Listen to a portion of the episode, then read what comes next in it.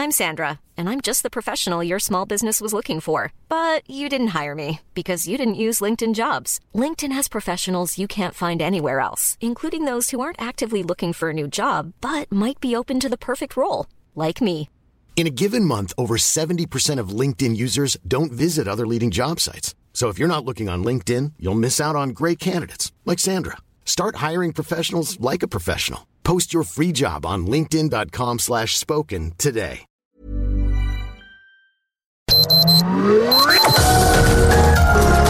Heraldo Media Group presenta Sergio Sarmiento y Lupita Juárez.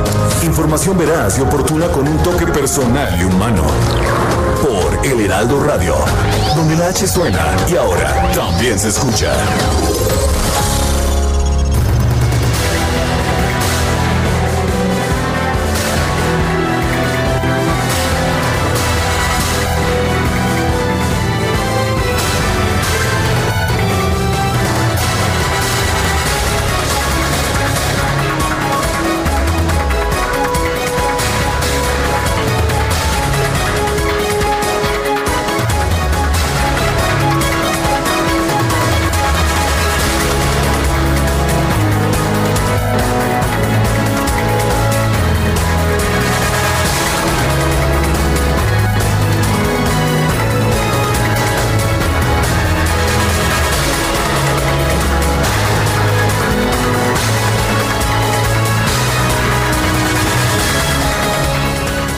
Genera una controversia después de la aprobación en el Senado de una reforma del Banco de México en materia de captación de divisas. En esta reforma se establece que las divisas susceptibles de formar parte de la reserva son los billetes y monedas metálicas extranjeros. Antes era, era, no, no eran los billetes y monedas. Aprueba que se puedan incrementar estas reservas con el efectivo que no pueda ser repatriado a su país de origen, es decir, todo el efectivo que no esté contemplado en alguno de los parámetros establecidos por los contratos de corresponsalía entre el Banco de México y los bancos centrales de otros países.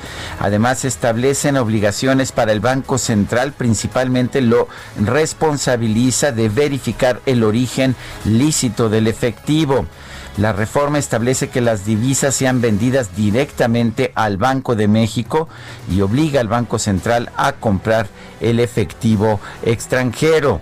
Hay críticas para esta, para esta iniciativa que permite fundamentalmente que los mexicanos que vienen del exterior y los turistas que venden dólares en nuestro país, esos dólares puedan ser adquiridos por el Banco de México. El subgobernador del banco, Gerardo Esquivel, escribió en su cuenta de Twitter que es lamentable que se hayan aprobado en el Senado reformas que ponen en riesgo a las reservas internacionales y que atentan contra la autonomía del Banco de México. Espero que la Cámara de Diputados corrija esta situación, es lo que escribe Gerardo Esquivel, subgobernador del Banco de México. Desde el otro punto de vista, lo que se plantea es que si no se toma esta medida, pues simple y sencillamente ya no se podrán tomar los dólares en efectivo que turistas o que migrantes o que trabajadores mexicanos en los Estados Unidos traigan en efectivo a nuestro país. Son las 7 de la mañana con 3 minutos. Hoy es jueves, jueves 10 de diciembre del 2020. Yo soy Sergio Sarmiento y quiero dar a usted la más cordial bienvenida al Heraldo Radio. Lo invito a quedarse con nosotros. Aquí estará bien informado, pero también podrá pasar un rato agradable ya que siempre hacemos un esfuerzo por darle a usted el lado amable de la noticia. Guadalupe Juárez, ¿qué nos tienes? Adelante. Hola, ¿qué tal? Sergio Sarmiento, buenos días para ti amigos, qué gusto saludarlos esta mañana, bienvenidos a las noticias. Les tengo información que tiene que ver con esta reforma de pensiones con tope a comisiones y que va al Senado. Resulta que la Cámara de Diputados aprobó en lo general y en lo particular esta reforma al sistema de pensiones sin cambio alguno a la iniciativa del presidente López Obrador tras desechar las reservas presentadas por los legisladores de Morena, PAN, PRI, PT y PRD. Y tras una discusión de cinco horas y media, el Pleno avaló con 336 votos a favor eh, pues eh, esto, los diputados federales aprobaron así el tope a las comisiones del administrador, de las administradoras de fondos para el retiro, las cuales quedarán sujetas a un monto máximo equivalente al promedio aritmético de los cobros aplicados en los sistemas de pensiones de Estados Unidos, Colombia y Chile, a fin de reducirlas en principio 0.98 a 0.54% en México. Las reformas a la ley del Seguro Social y a la ley de los sistemas de ahorro para el retiro reducen asimismo de 1.250 a 1.000 las semanas de cotización al Seguro Social para tener derecho a una pensión. Por cierto que esta reducción será gradual, va a iniciar con un requisito de 750 semanas y se incrementará año con año hasta alcanzar un total de 1.000 semanas de cotización en el 2031. Bueno, y en, y en otros temas, trabajadores de la Basílica de Guadalupe retiraron los tapetes desinfectantes de las puertas de acceso al templo. Esto ayer por la noche, a las 8 de la noche, cerraron las puertas de la basílica para iniciar el protocolo de mitigación de casos COVID-19. A esta medida se incorpora un operativo en el que participarán 4.000 efectivos de la Secretaría de Seguridad Ciudadana que van a bloquear la circulación en el perímetro de la Basílica de Guadalupe y en dos etapas. La primera etapa comenzó ah, ya comenzó con vallas en la calle de Fray Juan de Zumarga, en las esquinas de Calzada de Guadalupe, Hidalgo, Aquiles Cerdán y 5 de febrero. La segunda etapa eh, viene mañana con un cerco que comprenderá desde 5 de febrero del lado oriente de la Basílica eh, del lado sur desde Circuito Interior, del lado poniente desde la Calzada de los Misterios y del lado norte desde Cantera. En este perímetro habrá retenes en cada calle en los que se exhortará a los feligreses que intenten llegar a la basílica que regresen a casa. El ingreso vehicular estará prohibido excepto para los habitantes de la zona.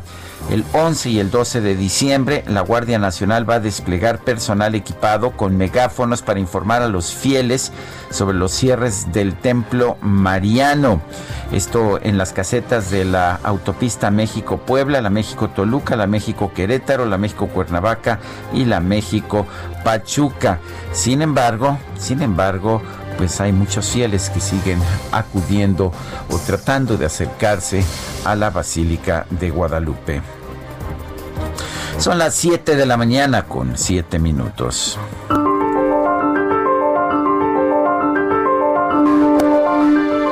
La declinación en la cantidad y la calidad de los productos es el efecto usual de los controles de precios. Thomas Soul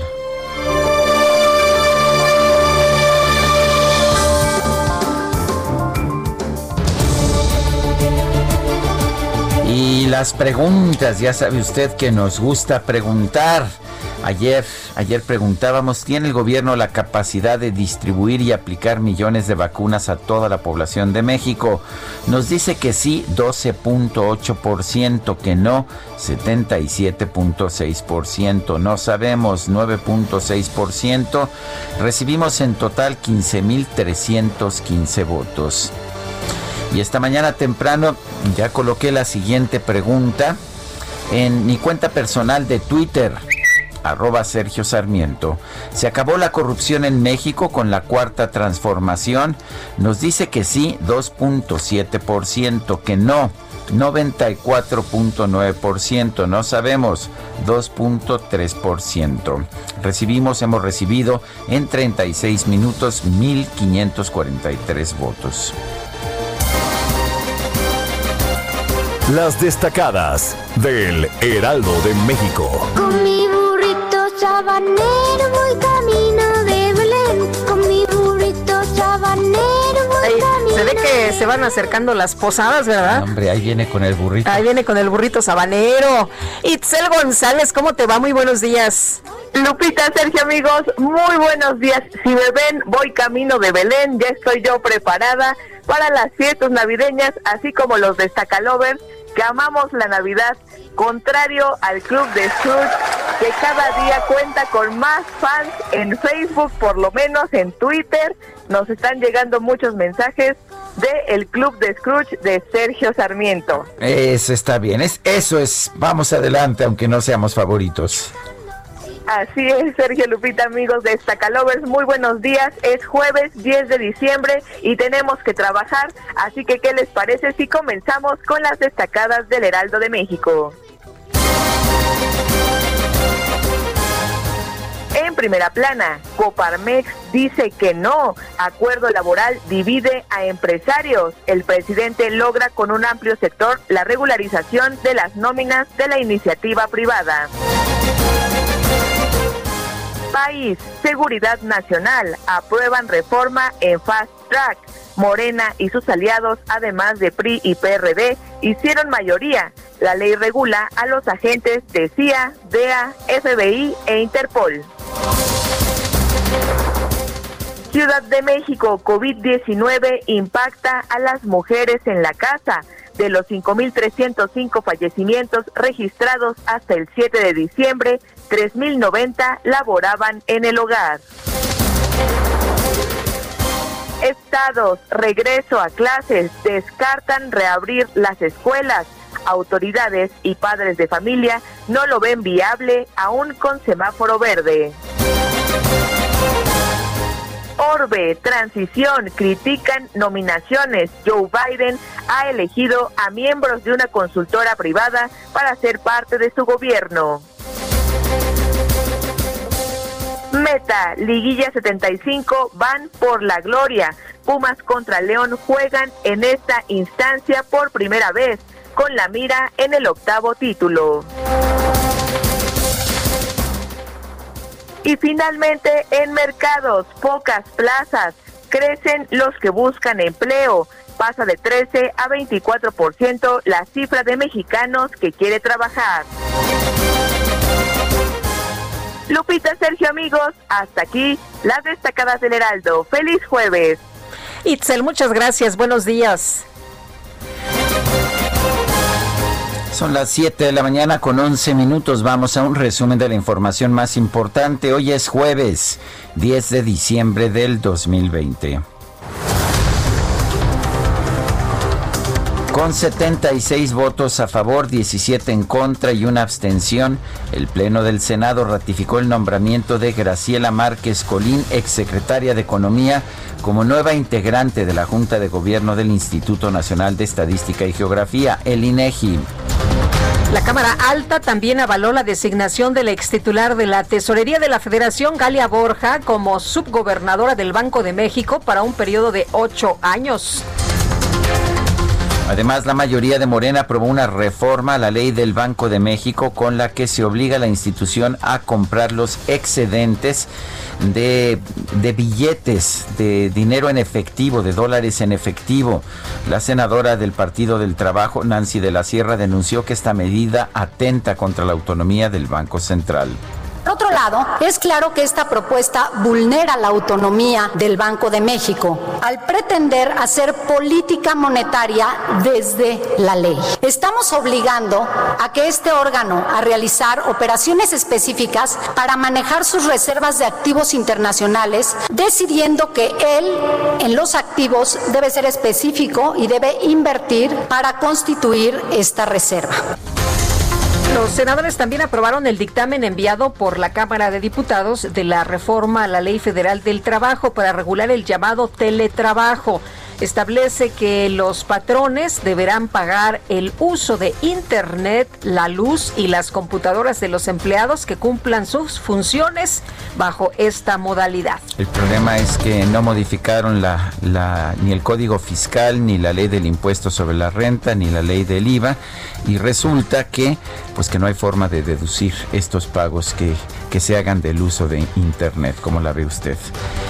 Bueno, con 336 votos a favor, 124 en contra y tres abstenciones, la Cámara de Diputados aprobó la reforma al sistema de pensiones enviada por el Ejecutivo para establecer un tope a las comisiones de las AFORES, esto es un control de precios. Redujo también las semanas de cotización al Seguro Social necesarias para tener una pensión. Por otro lado, el Senado aprobó la reforma enviada por la Cámara Baja para que los trabajadores puedan disponer de los créditos del Infonavit y el ISTE sin intermediarios.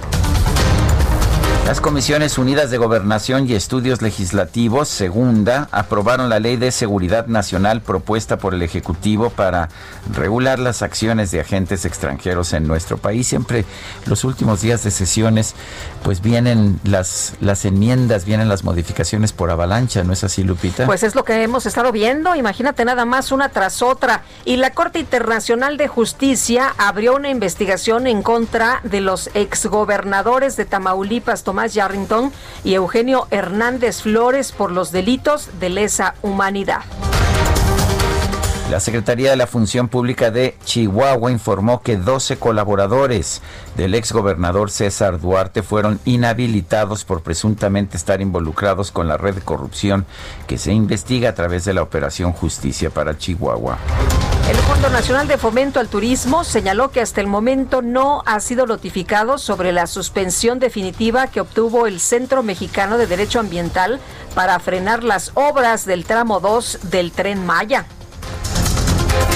Pero Fonatur informó que la Secretaría de Medio Ambiente y Recursos Naturales autorizó la manifestación de impacto ambiental de los tramos 1, 2 y 3 del tren Maya de Palenque a Izamal. Usted no se preocupe, usted sígale, sígale con su proyecto. La Comisión Nacional del Agua aseguró que ya fue superada la condición de emergencia que se registró en Tabasco por las inundaciones del mes de noviembre. Este miércoles el presidente López Obrador recibió en Palacio Nacional a integrantes de la Coordinadora Nacional de Trabajadores de la Educación provenientes de Veracruz, Oaxaca, Michoacán y Chiapas. El secretario de Educación Pública, Esteban Moctezuma, anunció la entrega de un bono de 240 millones de pesos para la CENTE de Michoacán dirigido a cubrir el rezago en los pagos de los maestros en el estado de, Michoacán, lo que eh, está haciendo el gobierno federal y el gobierno estatal para poder arreglar una serie de temas y de pagos pendientes que eh, la Secretaría, junto con el gobierno del estado, estamos manejando para que esta una semana queden cubiertos. Partido Encuentro Social dio a conocer que el fundador de los grupos de autodefensas de Michoacán, Hipólito Mora, será su abanderado a la candidatura por el gobierno de la entidad. El INE y los 10 partidos políticos con registro nacional firmaron un manifiesto con el que se comprometen a garantizar la paridad de género en las candidaturas del 2021. El Tribunal Electoral aplazó una semana la votación del proyecto que propone establecer cuotas de género en las candidaturas a los gobiernos estatales en las elecciones del próximo año. Y la Sala Superior del Tribunal Electoral exoneró a Pablo Almílcar Sandoval, Cruz Pérez Cuellar y Mario Delgado de las acusaciones en su contra por la promoción personalizada y actos anticipados de campaña en el marco de la renovación de la dirigencia nacional de Morena. La Secretaría de Salud Federal informó que en este miércoles en México se registraron 781 muertes por COVID-19, con lo que ya suman 111.655 decesos y 1.205.000 casos confirmados. El gobernador de Baja California, Jaime Bonilla, salió este miércoles del Hospital General de Tijuana, donde fue atendido tras dar positivo a la prueba de COVID. El gobierno de Morelos anunció nuevas medidas sanitarias luego de que la entidad regresó a semáforo naranja. Se considera la reducción del aforo en los centros de trabajo y el cierre de negocios no esenciales. El gobierno de la Ciudad de México confirmó que la Procuraduría Social va a reactivar las sanciones para quienes afecten la tranquilidad de la vida condominal ante el incremento de fiestas durante la emergencia sanitaria. Los integrantes de la Asociación de Gobernadores de Acción Nacional anunciaron que van a establecer una política común de salud en sus estados para enfrentar la pandemia de COVID-19 con medidas como el uso obligatorio de mascarillas. La política común de salud que proponemos consta de cinco pilares. El primero es el uso obligatorio de cubrebocas en espacios públicos. Los gobiernos de acción nacional decretamos el uso obligatorio de cubrebocas. Cada entidad dará a conocer las modalidades, reglas y en su caso sanciones. La mejor vacuna que tenemos hasta el día de hoy es usar cubrebocas y la higiene permanente través de Twitter, la Alianza Federalista reconoció al gobierno de Coahuila por su trabajo para lograr que la campaña nacional de vacunación contra el coronavirus comience en esa entidad. El canciller Marcelo Ebrar informó que la Secretaría de Salud firmó un acuerdo de precompra de 35 millones de dosis de la vacuna contra el COVID-19 de la farmacéutica china CanSino Biologics. El Ministerio de Salud de Canadá informó que las autoridades sanitarias de ese país otorgaron su aprobación a la vacuna contra el coronavirus de las farmacéuticas Pfizer y BioNTech. El gobierno de Israel dio a conocer que este miércoles recibió el primer cargamento de la vacuna contra el COVID-19 de Pfizer y BioNTech, por lo que en los próximos días podría comenzar la aplicación de las dosis. Y la Agencia Europea de Medicamentos reveló que no ha recibido solicitudes para aprobar el uso de vacunas contra el coronavirus desarrolladas en China y Rusia. El conteo de la Universidad Johns Hopkins de los Estados Unidos reporta que en todo el mundo ya hay 69 millones 27 mil casos de COVID-19, así como 1.572.000 muertes.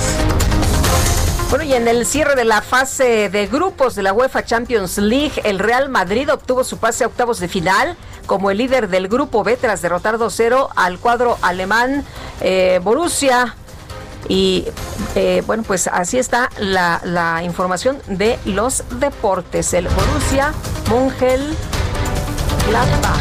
Espero haberlo dicho muy, muy requete bien. Mönchengladbach. Lo dije perfecto. Son las 7 de la mañana con 21 minutos.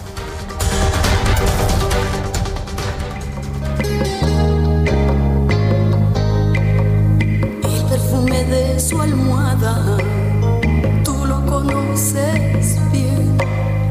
Y la humedad de sus sábanas blancas también. Qué suerte la tuya que puedes tenerlo a tus pies. Sintiendo en tu boca sus besos que saben a miel. Mirando cómo le hablas de amor, el tiempo se detiene. Y nada tengo yo que esperar. Ay, se levantan las pasiones. Mira nada más. No, aquí. no, no, no, no, no. Qué bárbaro. A mí me gusta una voz poderosísima, la de Ana Gabriel, quien nació el 10 de diciembre de 1955 en Guamúchil allá en Sinaloa, está cumpliendo 65 años y realmente yo sí creo que es una gran cantante. Ay, acá Angelita ya está haciendo su performance. qué barbaridad. No, bueno. Ay, qué bueno empezar así la mañana con ese ánimo. Pues está bien. Hoy vamos a estar escuchando a Ana Gabriel. Empezamos con esta que se llama ¿Quién como tú? Oye, y la pidió Itzel González, creo, ¿eh? ¿Ah, sí? Sí. ¿Quién sabe, quién sabe de qué herida respira Itzel González? Me la imagino ahí en, en ¿qué es? En el burrito sabanero. No, bueno, ya, ya nos mandó, ya nos mandó su imagen. ya nos mandó este GIF, mira. A mí no me lo mandó. Así está. Ah, ya lo vi, ya lo vi. Está cantando con el micro y toda la cosa. Bueno, que ya nos pongamos a trabajar, ¿verdad, Quique? Carlita, bueno, hombre, no aguanta nada. Apenas está uno echando un poco de cotorreo y... Ya ves. De inmediato llega, mejor vámonos Vamos a la información. Augusto Tempanda por allá por Revolución. ¿Y qué pasa a esta hora, Augusto? Buenos días. Muy buenos días. Pues recorremos tres de las Yo no oigo nada. No, tampoco. Vamos, mejor con Gerardo, ¿no? Vamos con Gerardo Galicia. Él está por la Basílica. Adelante, Gerardo. Así es, Sergio Lupita, excelente mañana y estamos recorriendo justo el perímetro. Ya tenemos cierres a la circulación para nuestros amigos que deseaban utilizar esta arteria y si trabajan en zonas cercanas a la Basílica hay que portar su credencial porque ya elementos de la Policía Capitalina y personal de la Alcaldía Gustavo Madero están colocando vallas metálicas. Esto ocurre sobre la Casa de Guadalupe prácticamente desde el circuito interior y en cada eje vial hacia la zona del Templo Mariano, así que no se confíen, esta situación ya genera algunos asentamientos. También tendremos cierres a la circulación en la Avenida Instituto Politécnico Nacional, Avenida Ticomán, prolongación de Misterios, Cantera 5 de febrero, justo en los alrededores de la Basílica para evitar que fieles lleguen hasta este punto, así que si necesitaban llegar hasta este punto o viven en los alrededores de la Basílica de Guadalupe, no olviden su credencial de elector y de esta manera pueden pasar sin mayor problema. Por lo pronto, el reporte seguimos muy muy pendientes. Muy bien, Gerardo Galicia, muchísimas gracias. Son las 7 de la mañana con 24 minutos. Nuestro número de WhatsApp, por si nos quiere usted mandar un mensaje, 55 20 10 96 47. Regresamos en un momento más.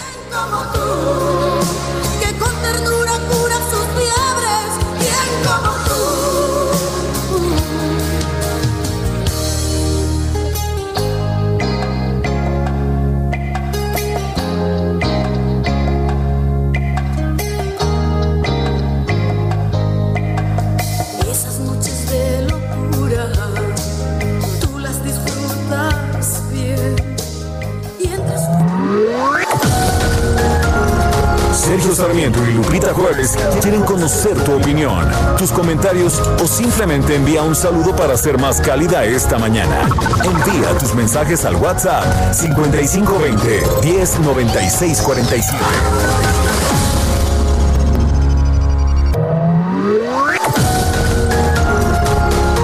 Continuamos con Sergio Sarmiento y Lupita Juárez por El Heraldo Radio.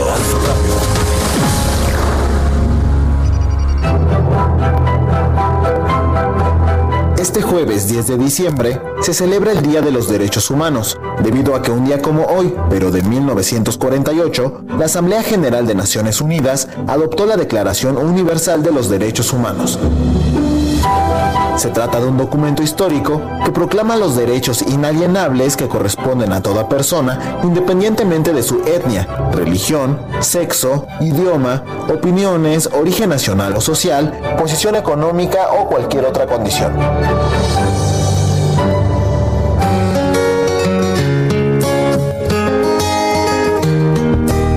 Este año, el tema del Día de los Derechos Humanos está relacionado con la pandemia de COVID-19 y se centra en la necesidad de reconstruir para mejorar, asegurándose de que los derechos humanos sean la base para los esfuerzos de recuperación tras la emergencia sanitaria. Los trabajos para lograr este objetivo se enfocan en ámbitos como erradicación de cualquier tipo de discriminación, actuación frente a las desigualdades, impulsar la participación y la solidaridad e impulsar el desarrollo sostenible en el marco de la Agenda 2030 y el Acuerdo de París.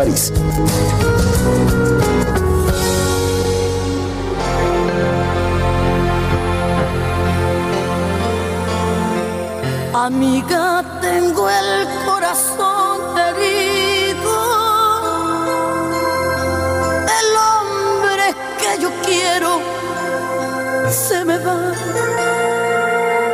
Lo estoy perdiendo. Estoy sufriendo. Llorando de impotencia.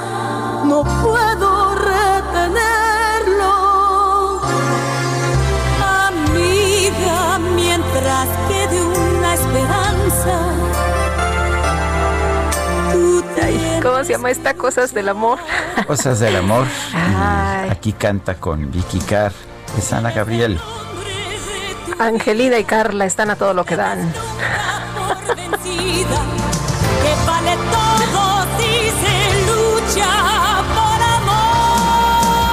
Romántica, Guadalupe, tú no te burles. Entrega todo, todo se lo di. Y Bueno, Ah, o sea, ¿Será que estás dolida porque no te invitó a su fiesta de cumpleaños, verdad? seriedad. Seriedad. Ana Gabriel aquí en el Heraldo Radio y cumple 65 años. Tenemos mensajes de nuestros amigos del auditorio y por supuesto, Sergio, agradecer a todos nuestros amigos que pues nos han enviado algún presente, eh, nos mandan mensajes. Pues la verdad que agradecemos mucho, como don Guillermo González Nova. Eh, a quien apreciamos mucho, a quien le mandamos un fuerte abrazo. En este año que ha sido en tan este año que ha difícil sido para muy él. difícil para él. Gracias, don Guillermo. Gracias también a Diego Coppel Sullivan, director comercial de, de Coppel, que nos hizo llegar eh, un presente. Y bueno, pues gracias a todo Sí. el mundo que, que pues nos ha mandado algún tipo de reconocimiento. Muchísimas gracias también a Pieza Farmacéutica, les A agradecemos. PISA también, Sí. efectivamente. Bueno, y mensajes de nuestros amigos del auditorio. Buenos días, Alejandro Cruz, Atizapán. ¿Por qué los del gobierno eh, dicen que son diferentes, actúan peor que todo el corredor azul del Estado? Está lleno de propaganda. ¿Quién paga esa publicidad? Yo digo que son peores. Saludos. Y dice otra persona, hola dúo dinámico y a todo el equipo de trabajo, abríguense muy bien. Aquí en Benito Juárez andábamos en 10 grados hace un ratito, no sé eh, ahora cómo andemos, pero andábamos en 10 grados. Excelente jueves, saludos, a- saludos afectuosos de- desde Tequisquiapan. Muchas gracias. Allá en Tequisquiapan, en Querétaro hace frío, ¿eh? Oye, Amy Shehoa, este gobierno no solo, dice Amy, no solo no ha eh, acabado con la corrupción, la promueve y la exalta desde el púlpito de la mañanera, exonerando a hermanos y perdonando a primos. No son como los de antes, son peores. Saludos cariñosos. El Pleno de la Cámara de Diputados aprobó en lo general la reforma al sistema de pensiones que propuso el presidente Andrés Manuel López Obrador. Estableció un tope, un tope a las comisiones de las AFORES. Vamos a conversar con Gabriel Aranda Zamacona, especialista en seguridad social. Don Gabriel Aranda, buenos días, gracias por tomar esta llamada. Hola, ¿qué tal? Buenos días, Sergio. Buenos días, Lupita. Espero Hola, ¿qué tal? Mucho, muy bien. Buen día. A ver, ¿cómo, ¿cómo ve esta reforma? Es una reforma, de hecho, acordada con el sector privado. Van a subir las aportaciones, las va a absorber, las van a absorber las empresas, pero pues la gran, la gran disputa, el gran debate tiene que ver con el tope a las comisiones. ¿Qué opinión tiene usted? Sí, claro, de hecho, porque precisamente las AFORES saben antemano que actualmente nosotros como mexicanos, aquellas personas que empezamos a cotizar en la ley de seguro social a partir de 1997, nos tenemos que pensionar precisamente con el dinero que tengamos en las AFORES. Obviamente, aquí el punto importante es de que entre más dinero uno tenga ahorrado, más nos podrían cobrar, cobrar comisiones.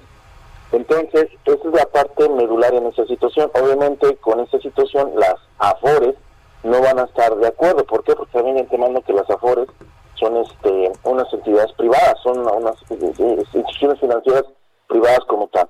Entonces, es una parte muy medular esta situación de, la, de las este, de, las de las comisiones, pero también ser estimada Lupita, es interesante sobre todo conocer porque, bueno, si, bueno, si tenemos el entorno, ayer se aprobó esto en menos de seis horas, es decir, por ejemplo, que estoy platicando con ustedes a las 7 de la mañana, este se fue aprobado en diputados y a las 8 de la noche fue aprobado en el Senado. Esto también es importante, sobre todo para aquellas personas que litigan personas que dedican al derecho, revisar el proceso legislativo de esta reforma porque sinceramente fue muy rápida. Digo, sinceramente yo tengo 40 años, no recuerdo tanto tanto en este en esta en este rubro, no recuerdo cómo, cuánto fue el tiempo pues en otros digo, no tengo que decir otras otras veces que otros partidos estuvieron, pero fue muy rápido el proceso, entonces sí también Legislando al vapor. Sí, claro, porque insisto, este, por ejemplo, estoy platicando con ustedes, lo paso a mis jefes, mis jefes lo aprueban, le dan el plumazo y lo pasan a, en este caso, a, a senadores. Fueron exactamente 25 minutos que le tardó en, en el Senado. Este, dicen, ¿sabes qué? Ya se, ya se trasladó este dictamen, ¿quién está de acuerdo? Si está de acuerdo, no lo pasamos a comisiones, vámonos. Lo sentaron en comisiones y luego, luego lo subieron al pleno, lo aprobaron en su mayoría. Entonces, realmente esto ya estaba negociado, realmente esto, esto ya estaba más que hecho. Y aquí lo más importante es para las personas que van a cotizar, en este caso, la famosa modalidad 40, eso obviamente para la ley 73 lo que estamos mencionando, pero aquellas personas que tristemente, digo tristemente, van a tener que tener un, una opción para poderse pensionar o ampliar la posibilidad de pensionarse,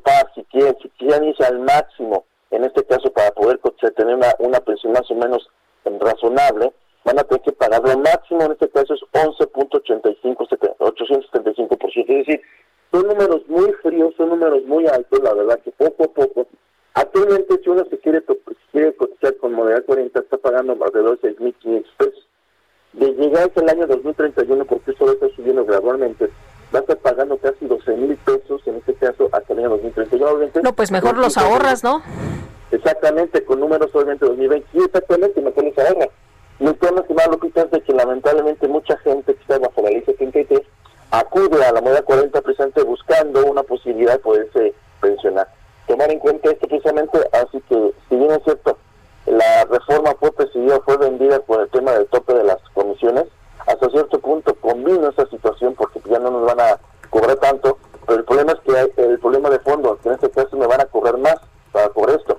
Y otra cosa, por ejemplo, si uno está, eh, si actualmente cotizó con la ley de seguro social a partir de 1997, con base en esta iniciativa ya aprobada como tal como comentábamos, ya se va a poder pensionar uno siempre y cuando tenga el fondo suficiente en la, en FORE a partir de 750 semanas a partir del próximo primero de enero de 2021, porque esta iniciativa baja de 1.250 mil, ¿no? semanas. Así es, aquí va a quedar la ley, pero hay un artículo transitorio que nos dice que a partir de 2021 comenzamos con 750 semanas, lo que es decir, 2021 750, 2022 775, 2023 700 en este caso, este, o 800, perdón, vamos a ir subiendo gradualmente 25 semanas hasta llegar al año 2031. Entonces, de forma gradual, obviamente va subiendo para que las personas se puedan pensionar. Cabe destacar que en este caso, obviamente, va a ser para personas que obligatoriamente tengan 60 años a partir primero de enero de 2021 y que hayan cotizado, obviamente, estas 750 semanas ya con esta ley en este caso. Eh, Gabriel, pero, por lo pronto, si alguien le dices que se reduce de 1.250 a 1.000 semanas la cotización del seguro, pues van a decir que está todo dar. Exactamente, sobre todo los que son ley 73, porque mucha gente lo que no entiende, tenemos dos regímenes, los que son ley 73 y los que son régimen 97. Esto solo aplica para régimen, en este caso 97. Eh, que lo escuchen aquellas personas que comenzaron a cotizar como trabajadores a partir del 1 de julio de 1997. Es únicamente para ellos que aplica esa excepción. Y ley 73 sigue aplicando todas las reglas como están. ¿eh? Bueno, en el en el tope de en el tope de comisiones mucha gente aplaude y dice, "Ah, qué bien, así se reducen las comisiones", pero esto pone en riesgo la viabilidad de algunas afores por una parte y lo que nos dice la experiencia es que cuando hay controles de precios hay siempre una disminución de la calidad de los servicios. ¿Qué opinas?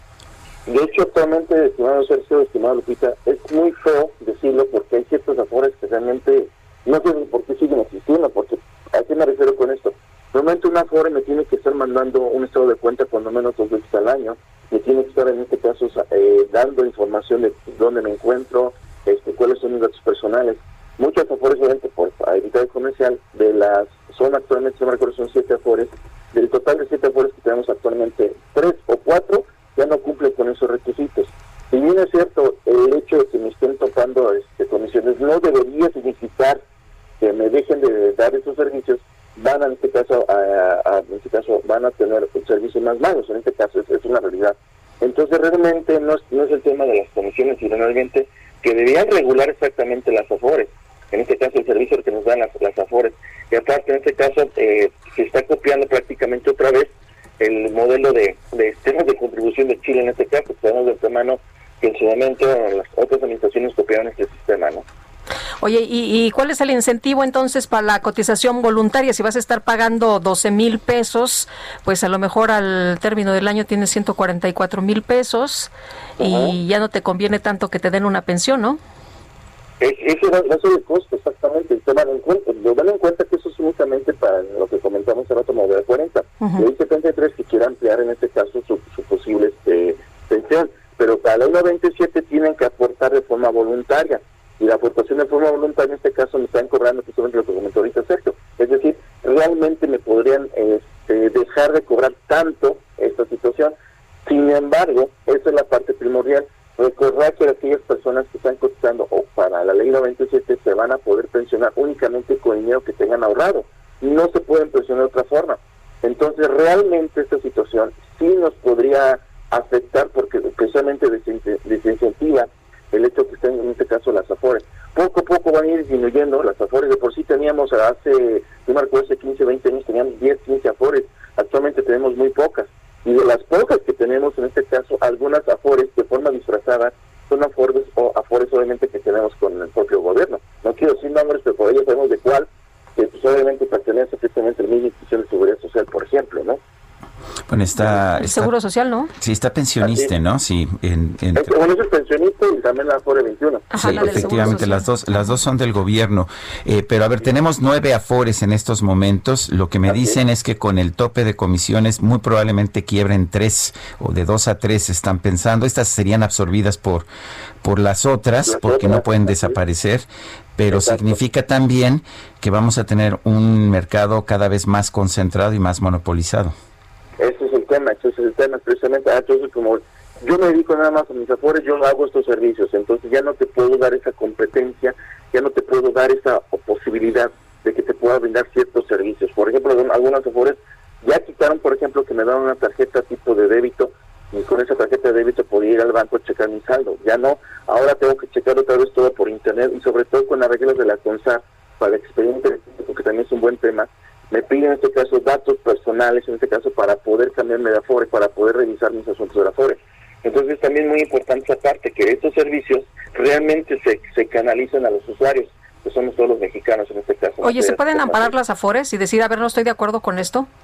Pues sí, así que, miren, en este caso, sinceramente, como fue los procesos super fast track, pues, creo que visto esto, muy posiblemente ya sea al rato, en la, posiblemente emita una, este, un diario oficial despertino o en los próximos días de aquí hasta el 31 de diciembre se va a publicar el decreto. Entonces sabemos de antemano que a partir de este, de este momento tiene el periodo para tramitar lo que es el amparo, entonces sí podría ser esa, esa parte. Eh, Gabriel, ¿esta ley la consideras como una mala ley y va en perjuicio de los trabajadores? Así que depende de qué, de qué rubro estemos hablando, porque si somos trabajadores, insisto, ley 73, que si sería como de 40, sí me va a pegar. Si somos patrones que estamos actualmente pagando puesto seguro social, también nos va a pegar.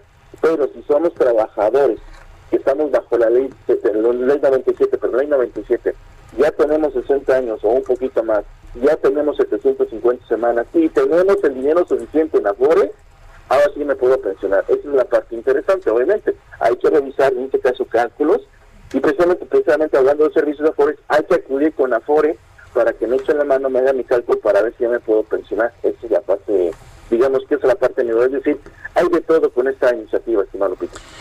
Eh, bueno, por lo pronto la COFESE, la Comisión Federal de Competencia, se pronunció en contra de los topes, ¿no? Sí, de acuerdo, porque precisamente pues, su, su labor es ese, que haya más competencia, entonces realmente sería una parte muy interesante. Aquí una parte, estimado Sergio, es de que hay que recordar que la Organización Internacional del Trabajo pretendía, y de hecho le dijo a México a través de diversos discursos, estatizar las afores, entonces también va por ahí el asunto. Es decir, ¿a qué me refiero estatizar? Lo que en su momento recuerdan ustedes, el PP intentó dos veces, es decir, quitar el control a las afores y pasarlo al Estado. Entonces hay que tener muy presente esta parte porque también hay presiones internacionales al respecto. Es lo que hizo Cristina Fernández en Argentina, utilizó el dinero de las el dinero de los trabajadores para financiar el gasto del gobierno. Exactamente. Lo cual no evitó que quebrara el gobierno de Argentina. Exactamente, exactamente. Entonces se pone muy interesante el día de mañana, así como estamos las cosas Cuando le preguntamos al auditorio si, si quería que, que el, gobierno manejara las afueras, todo el mundo dijo que no. Sí, exactamente, así que hay que revisar. Y, aquí es una parte también interesante, en este caso, si se va, si se lanza el debate de la situación de las afueras, es importante también mencionar a personas obviamente académicos en este caso que también están a favor y están en contra. Digo, este es un tema muy controversial, ¿eh? muy controversial en este caso el tema de la estatización de las de las afores. Lo único malo es que no lo hacen de forma directa, sino lo van haciendo poco a poco, de forma y lo peor lo aprueban en la noche, ya cuando todo el mundo está distraído, ya cuando está con familia. Como, como decían en el pasado, en lo oscurito, ¿no? Exacto, exacto, de hecho así fue, o sea, insisto, es increíble que ayer entre las 8 de la noche, de hecho lo primer tiempo, de entre las 8 de la noche a medianoche aprobaron más de 15 diferentes proyectos de iniciativa en el Senado, y así como lo estaba escuchando en este momento, así lo aprobaron como tal. Entonces sí es muy muy interesante esta parte, estimado Peter. Muy bien. Gabriel Aranda, especialista en seguridad social, gracias por hablar con nosotros. De verdad que tengan un bonito día, cuídense mucho, hasta luego. Gracias. Son las 7 con 49. El pronóstico del tiempo. Sergio Sarmiento y Lupita Juárez. Y vámonos con Patricia López, que nos tiene la información. Patricia, ¿qué tal? Muy buenos días.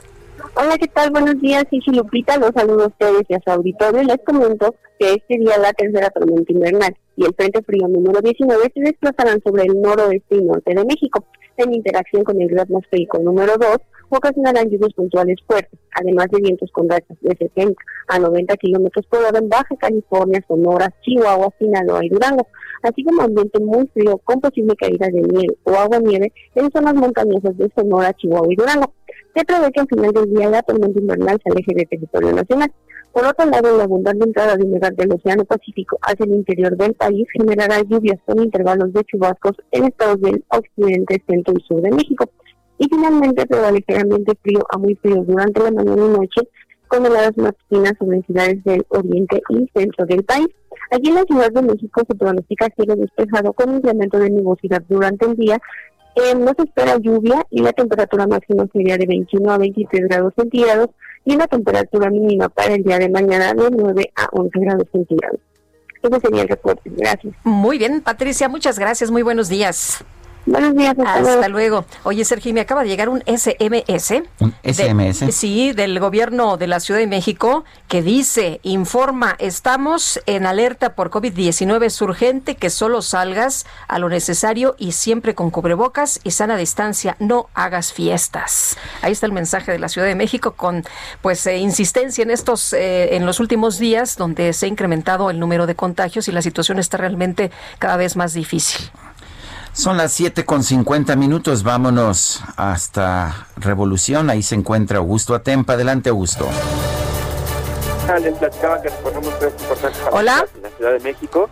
Periférico Sur presenta buen avance desde Insurgentes hasta San Antonio, en sentido opuesto a la circulación, es decir, para aquellas personas que buscan llegar a Xochimilco, el avance es favorable. Insurgentes también presenta avance constante desde Periférico hasta el eje 10 Sur. Revolución desde Loreto hasta Barranca del Muerto también presenta un avance fluido y recorrerán este tramo en un aproximado de 5 minutos. Sergio Lupita, mi reporte. Augusto, muchas gracias. Muy buen día. Y nos vamos ahora a Circuito Interior con Gerardo Galicia. Gerardo, buenos días.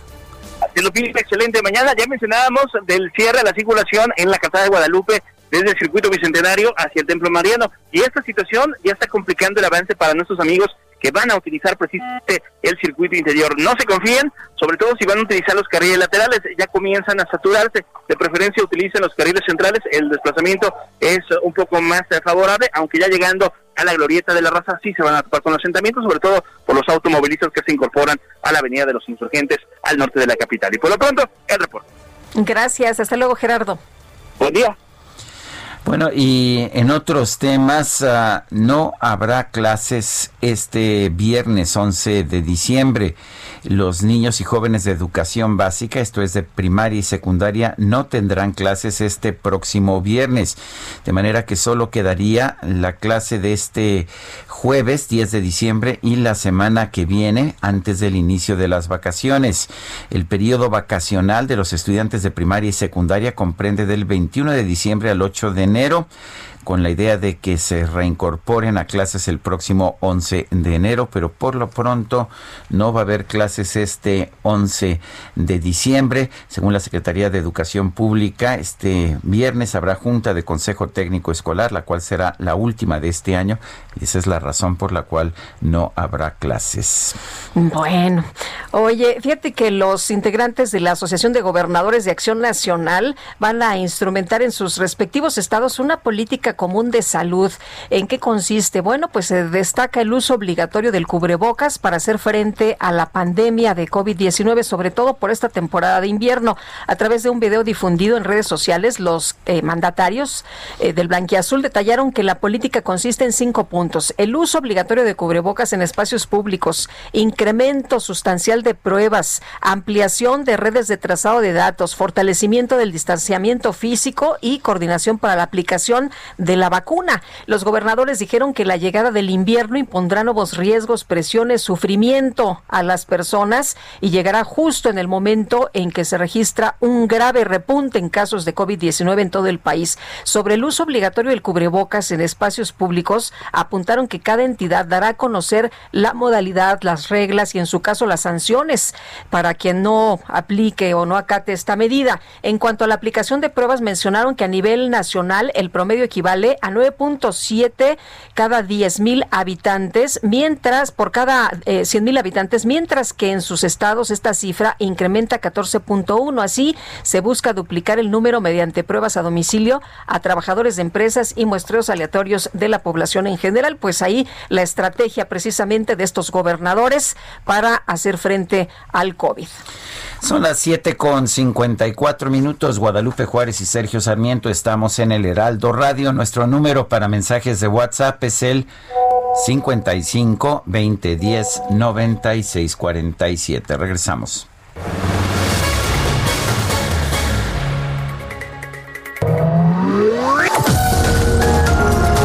Sergio Sarmiento y Lupita Juárez quieren conocer tu opinión, tus comentarios o simplemente envía un saludo para ser más cálida esta mañana.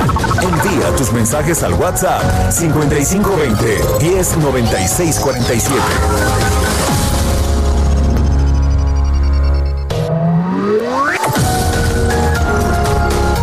Continuamos con Sergio Sarmiento y Lupita Juárez por El Heraldo Radio.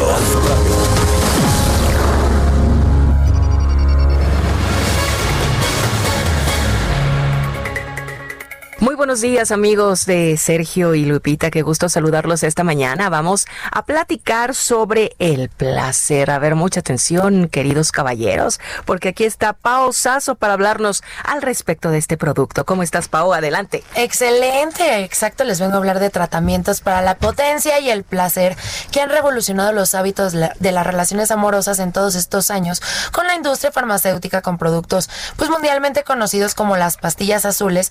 Se logró brindar mayor vigor y placer en un 28%. Esto era lo mejor que existía hasta hoy, que fue lanzado en el mercado mundial el suplemento alimenticio más top en la actualidad y que brinda el mismo resultado, pero con mucho más tiempo de duración en potencia y en placer. Pero este tiene la extrema ventaja de no tener efectos colaterales. Olvídese del dolor de cabeza, de la hipertensión, incluso los infartos. Hoy el negro es el nuevo azul. Marque en este momento al 800 230 800 230 o ingrese a nuestra página cómpralo.tv porque hoy en la compra de un frasco de este novedoso tratamiento te llevas otro completamente gratis. Marca en este momento al 800 230 800 230 y aprovecha esta increíble promoción porque te vas a poder dar muchas buenas noches, noches buenas de Navidad, en Año Nuevo, lunes, martes, todos los días y ya no vas a poner en riesgo tu salud, ya no vas a durar nada más cuatro horas, olvida eso. Aquí los resultados duran y duran para siempre porque quien ya lo experimentó jamás regresa al antiguo tratamiento. Recuerden, hoy el negro es el nuevo azul. Marca en este momento al 800 230 o visita cómpralo.tv porque en la compra de un frasco de este novedoso tratamiento te llevas otro completamente gratis llamando al 800 230 No se pierdan esta promoción única y repetible porque Black is the new blue. Así es, gracias a marcar. Adiós, continuamos.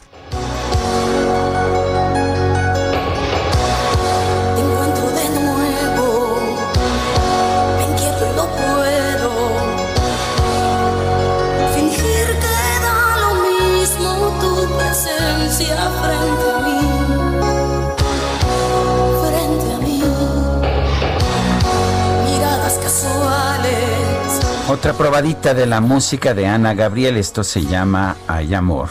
Se hace corto si te tengo junto a mí, Bueno, toda una época que marcó Ana Gabriel, a quien estamos recordando esta mañana. Muchos éxitos tuvo además. Y aquí en la producción, no, hombre. ya es fiesta, ¿verdad? Con, con, sana distancia y mascarilla, pero fiesta de todas maneras.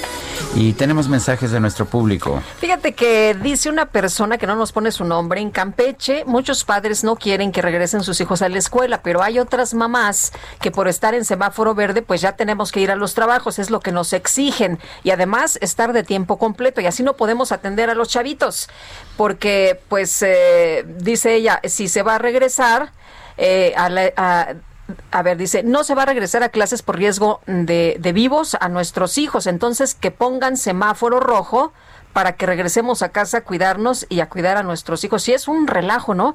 Los papás eh, tienen que estar trabajando, ya no ponen atención a los niños que están tomando clases de larga distancia. Eh, mucha gente no está de acuerdo en que los niños regresen a la escuela, otros sí.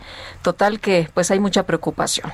Claudia Álvarez dice, voz maravillosa de Ana Gabriel, y nos pueden explicar lo que dijo el señor, eh, se refiere a Gabriel Aranda, el especialista en pensiones, habló muy rápido, no se entendía eh, sí, estaba hablando muy rápido, dijo mucha información. Vamos a ver si un poquito más tarde podemos darle algún resumen de lo que, de las cosas más importantes que dijo. Pero vamos a, vamos a otros temas. El Senado aprobó las reformas a la ley del Banco de México en materia de captación de divisas extranjeras. Macario Esquetino es profesor de la Escuela de Gobierno del TEC de Monterrey. Lo tenemos en la línea telefónica. Macario, ¿cómo estás? Buenos días. Eh, Sergio, muy buenos días. Lupita, buenos días. Hola, ¿qué tal? Buenos días. Macario, ha sido muy controvertida esta reforma. ¿Qué opinas? Eh, es una reforma que puede ser muy peligrosa. Lo ah, avisó así el gobernador del Banco de México hace un par de días, explicando el por qué el Banco Central no puede recibir dólares en efectivo que no sabemos cuál es su origen. Eh, lo que esta reforma está eh, obligando al Banco de México es a que sea el, responsable último de recibir dólares en efectivo. Eh, como saben los amigos del auditorio, hay personas que envían dinero a su familia de manera electrónica, que es la inmensa mayoría, pero algunos que vienen a visitar en, estos días precisamente pues traen dinero en efectivo y se lo dejan a su familia o algunos turistas especialmente en Cancún, en Cabos, en Vallarta eh, pagan en efectivo algunos de sus consumos.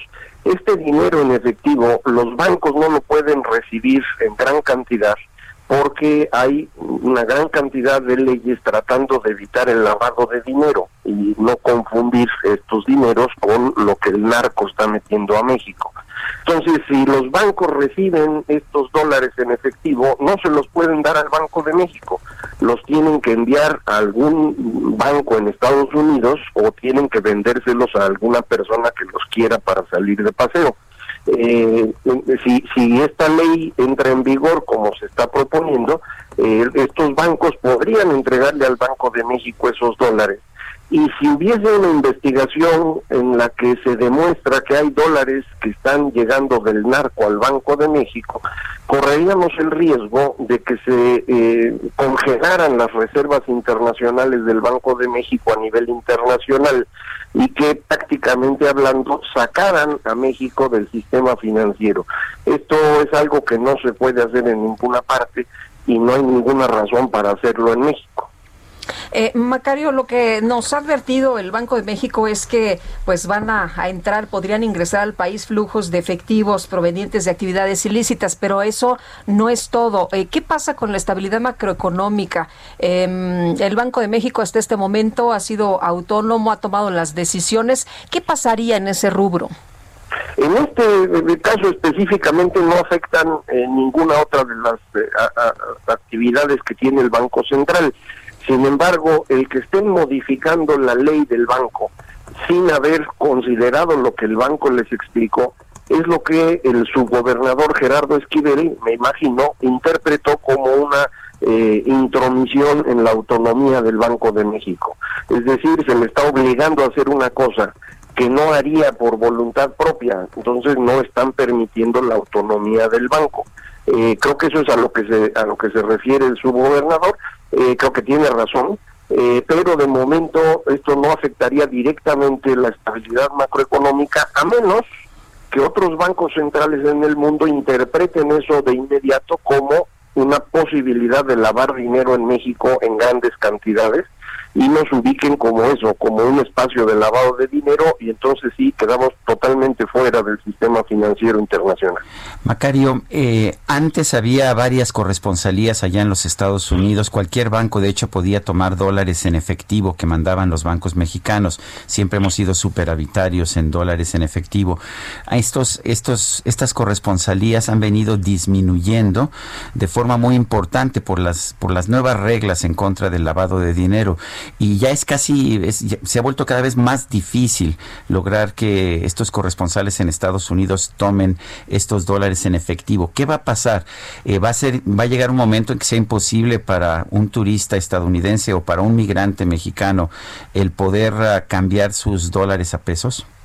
Esa es la idea, al final de cuentas hay que eh, eh, ubicarnos en un contexto global en el cual el efectivo está desapareciendo muy rápidamente en los países desarrollados, eh, en países europeos en donde prácticamente hablando uno no usa efectivo nunca, y Estados Unidos se mueve en esa dirección y por eso han estado desapareciendo estas corresponsalías.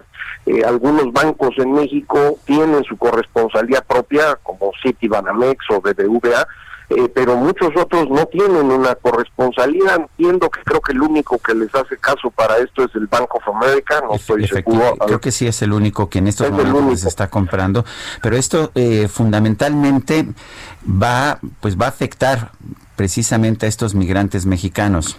Pero es el 1%, eh, eh, hasta donde yo tengo entendido, Sergio, de, las remesas en cantidad de dinero, no en cantidad de personas, que llega en efectivo. El 99% se maneja a través de las transferencias electrónicas y creo que perfectamente podría moverse al 100% si esto lo se les anunciara con claridad eh, que no traigan dólares porque no los van a poder usar. Lo que ha estado ocurriendo es que para tratar de transformar estos dólares en pesos, hay lugares en México en donde uno puede conseguir dólares en efectivo a un tipo de cambio muy inferior al, al del mercado.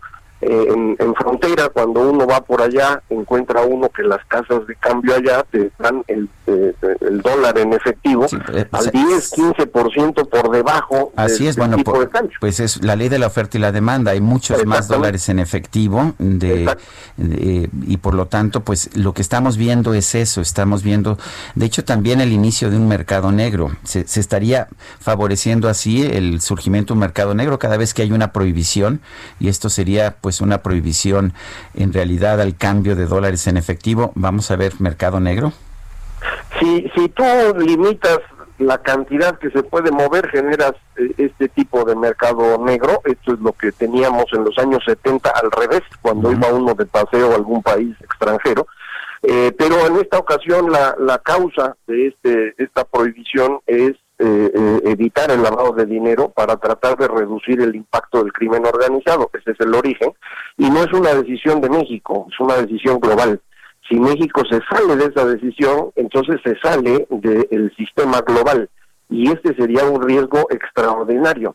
Eh, para mí no hay ninguna explicación de por qué el Senado, con tal de resolver el problema del 1% de las remesas, quiere poner en riesgo al 100% de la economía mexicana es para mí un absurdo. Pueden encontrar otra solución que sea a través de crear una corresponsalía especial que funcione para turistas inmigrantes con un filtro para evitar lavado de dinero sería perfectamente posible. A, los bancos que toman dinero en efectivo ya les obligan a tener toda una serie de medidas para evitar lavado de dinero.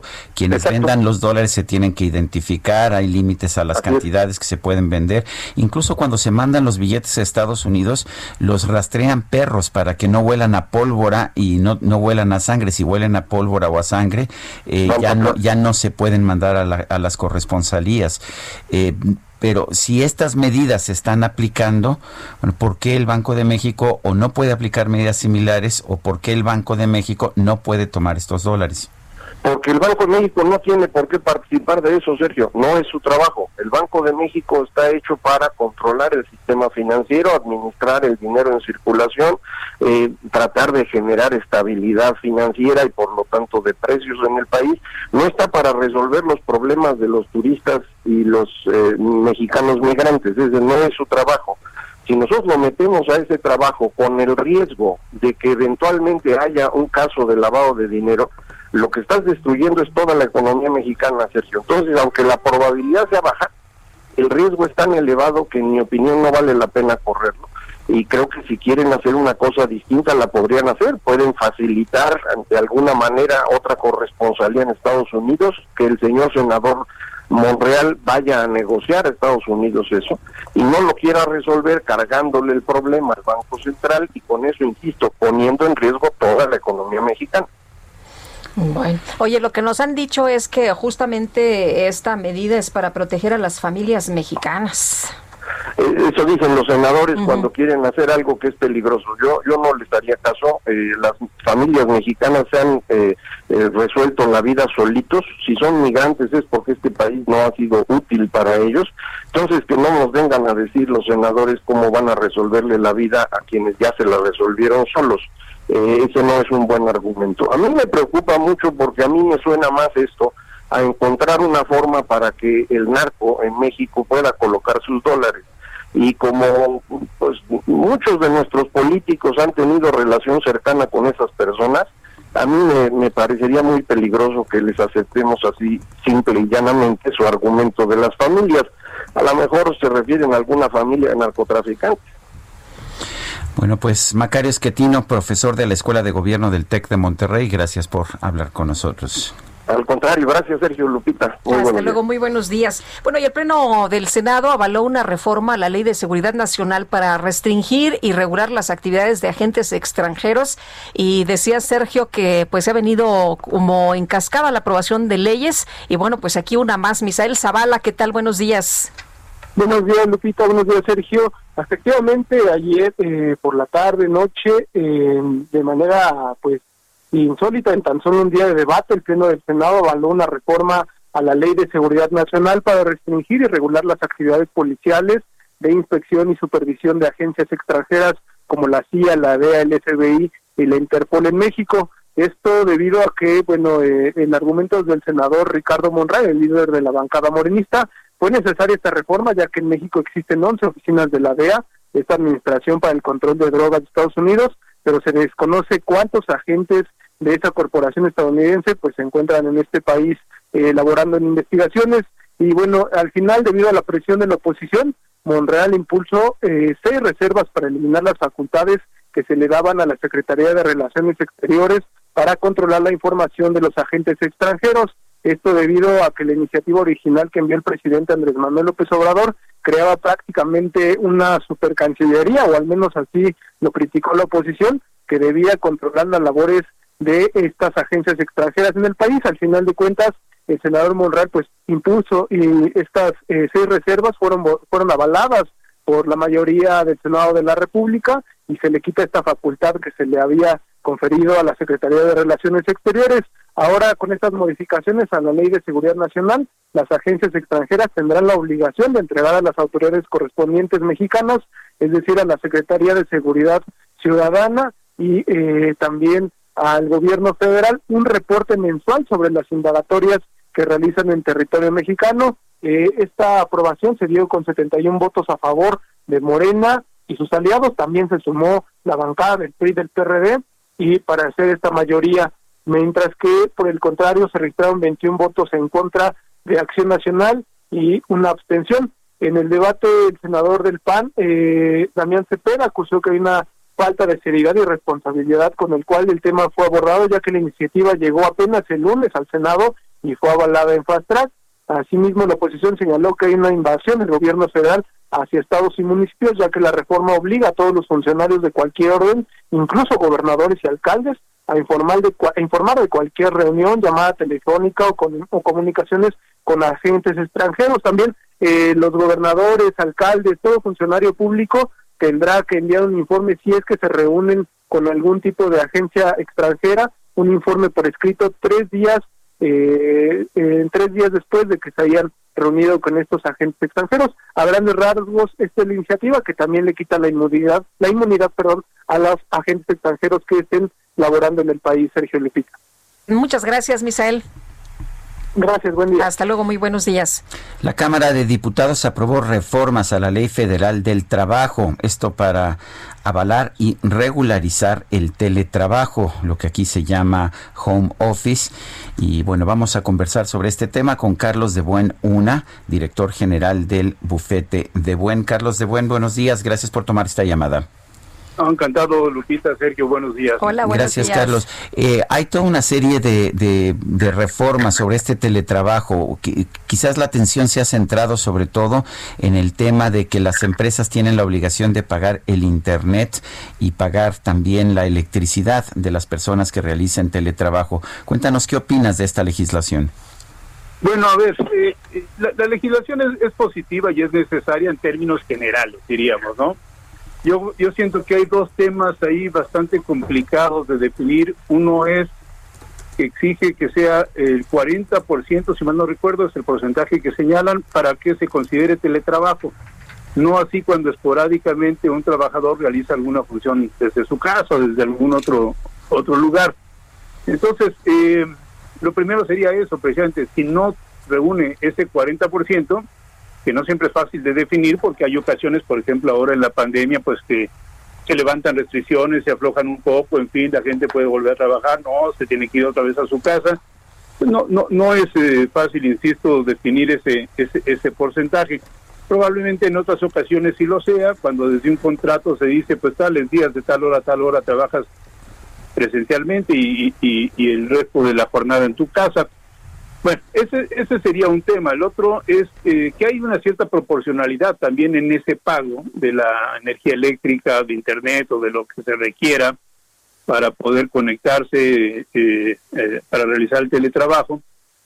Y, y, además dice que el trabajador deberá eh, notificar al patrón eh, este, los costos respectivos. Yo no tendría la más mínima idea de cómo dividir el gasto normal de luz de mi casa, de energía eléctrica, eh, de lo que utilizo en mi teletrabajo. Y lo mismo en cuanto al Internet, eh, salvo que tuviera dos cuentas separadas, lo cual sería obviamente duplicar también el gasto, ¿no? Entonces, ahí, ahí hay temas eh, complicados y, y no sé cómo se van a, a resolver, no lo resuelve la, la, la iniciativa eh, y, y me cuesta trabajo, más allá de un acuerdo, que pueda haber entre el patrón y el trabajador y que se y que seguramente lo habrá en los casos, además obligatoriamente lo habrá cuando hay contrato colectivo de trabajo, es decir, cuando hay sindicato en la empresa, eh, pues ahí se establecerán las reglas, ¿no? Pero hay empresas, perdón, Eh, eh, no, eh, te, quería preguntar, Carlos, sobre eh, esta modalidad. eh, me- no sé qué, qué opines.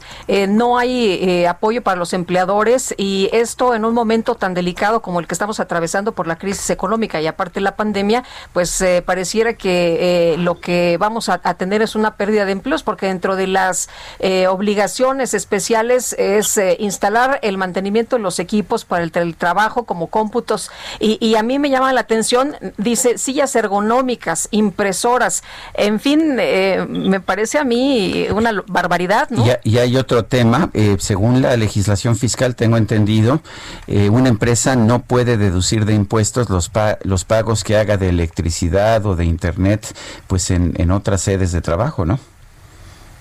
este último tema no lo no lo conozco, yo siempre consulto fiscalistas cuando tengo ese problema, pero pero ciertamente tendría que cambiar también la legislación fiscal para permitir esas deducciones, ¿no? Este este es, es lógico y, y lo que que no siempre lo lógico se plasma en una en una ley, pero definitivamente si es un gasto natural de la empresa, pues tendrían que poderlo de- eh, deducir.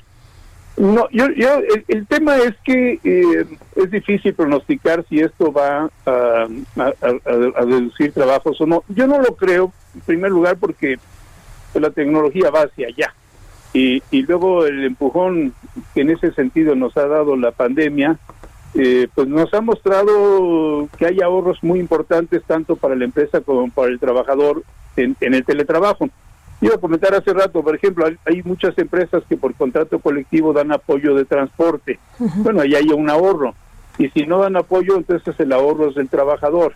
Y si el trabajador eh, deja de pagar transporte en una proporción, digamos, y a cambio de eso paga energía eléctrica, pues no parece mal negocio. No tengo ni idea que sea más caro, pero supongo que el transporte es mucho más caro que lo que pueda gastar de energía eléctrica por mantener prendida una computadora y quizás una una, una impresora y, y, el internet que muy probablemente de todas maneras utiliza, utiliza el trabajador, utiliza su familia, ¿no? Eh, esos son los temas, digamos que la solución fácil sería, fácil entre comillas, sería negociar, negociar con los trabajadores, negociar con los con los sindicatos, pero si no hay una negociación, pues va a ser bastante bastante complicado fijar los criterios en cuanto a lo que tendría que pagar el patrón. Pero a la larga esto se puede convertir en ganar-ganar, es decir, eh, me parece que hay muchos más ahorros de los costos adicionales. Bueno, pues entonces eh, es una es una reforma que tiene que tiene eh, bueno pues positivos y negativos. Carlos de Buen, una director general del bufete de Buen, gracias por esta conversación. No, muchas gracias a ustedes, Lupita Sergio. Muy buen Gracias, día. Carlos. Buenos días. Son las 8 de la mañana con 24 minutos. Guadalupe Juárez y Sergio Sarmiento estamos en el Heraldo Radio.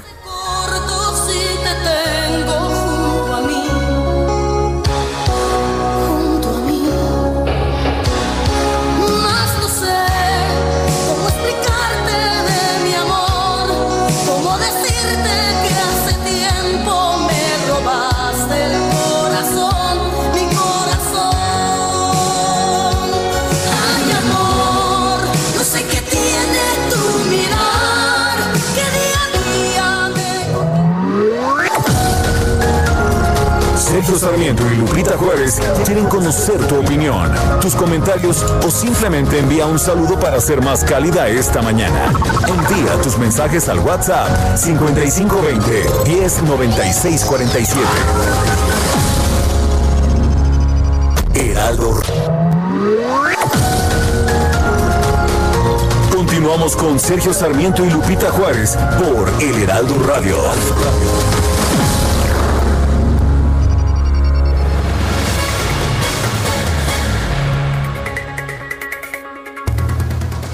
Citibanamex presenta. ¿Qué tal amigos? Muy buenos días. Les platico que Educación Financiera Citibanamex fue el primer programa de educación financiera en el país. Y su misión por 16 años ha sido ayudar a las personas a administrar mejor su dinero. Para conocer más, invitamos a Juan Luis Ordaz, director de Educación Financiera de Citibanamex y coordinador del Comité de Educación Financiera de la Asociación de Bancos de México. ¿A dónde podemos aprender más de este tema que es tan interesante e importante, Juan Luis? Mira, afortunadamente eh, nuestro programa de educación financiera de Citibanamex tiene ya muchos años, desde el 2004, tenemos 16 años ya operando y creando mucha información, muchos materiales. Y un sitio que tenemos que es www.citibanamex diagonal.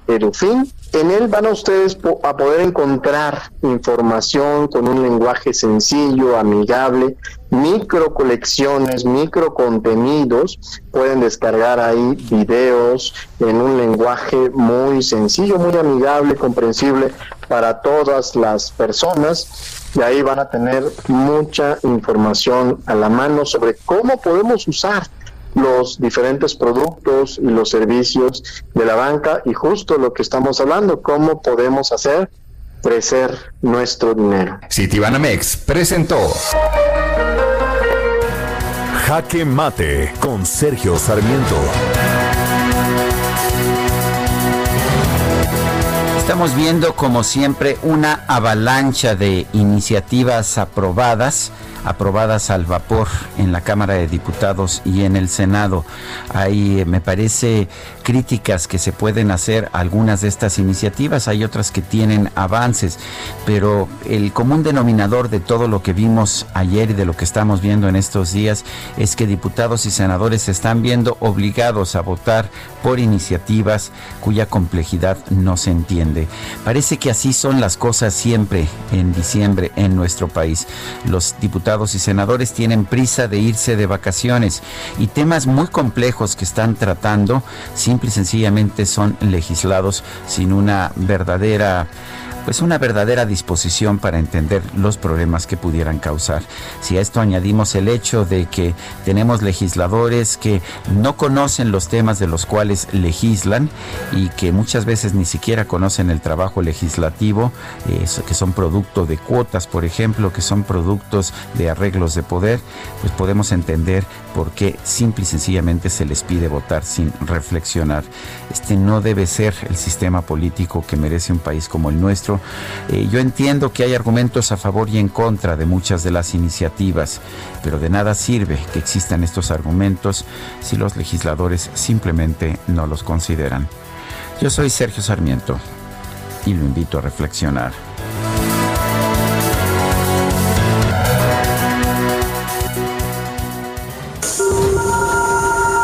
Reporte en Metro con Palmira Silva. Palmira Silva, ¿cómo te va? Buenos días. Hola, muy buenos días, Lupita, Sergio, muy buenos días a su auditorio. Les informo que hasta ahora registramos afluencia moderada con un tiempo aproximado de paso entre trenes de 3 minutos en las líneas 1, 2 y 9 y de 4 minutos en las líneas 3, 7A y B. Como parte de las medidas preventivas, las estaciones Allende y Zócalo de línea 2 se encuentran cerradas hasta nuevo aviso. Por otro lado, a partir de hoy y hasta el lunes 10 de diciembre, las estaciones Villa Basílica de línea 6 y Potrero de línea 3 permanecerán cerradas.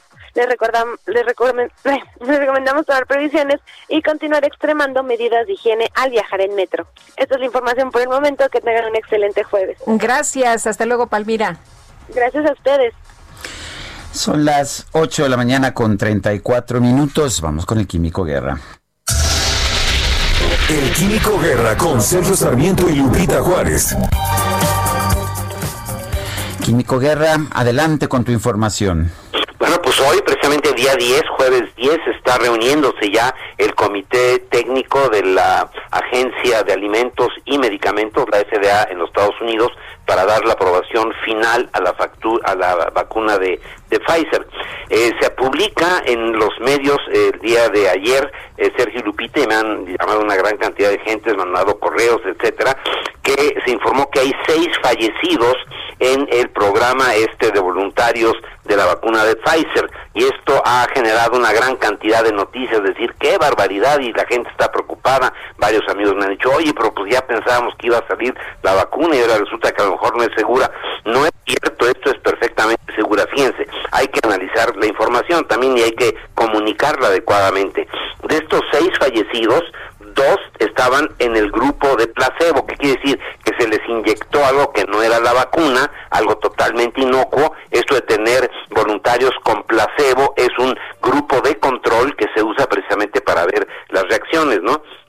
Y eh, dos estaban en el grupo de vacunas. El, eh, de los que eh, dos que estaban en el grupo de vacunas, eh, uno falleció de un paro cardíaco 62 días después de recibir la segunda dosis. A ese lapso de tiempo, la vacuna no puede haber influido en el paro cardíaco. La persona ya tenía una dolencia. Y el segundo murió de arteriosclerosis. También era una comorbilidad que él tenía y que por lo tanto pues no falleció por la vacuna. Eso lo tenemos que tener muy claro. Y es importante saber que se en una forma protocolaria adecuada. Otras candidatas de vacuna como la Sputnik 5, la rusa, la Coronavac de China y las dos cubanas, la Soberana 1 y Soberana 2, no han terminado las fases necesarias.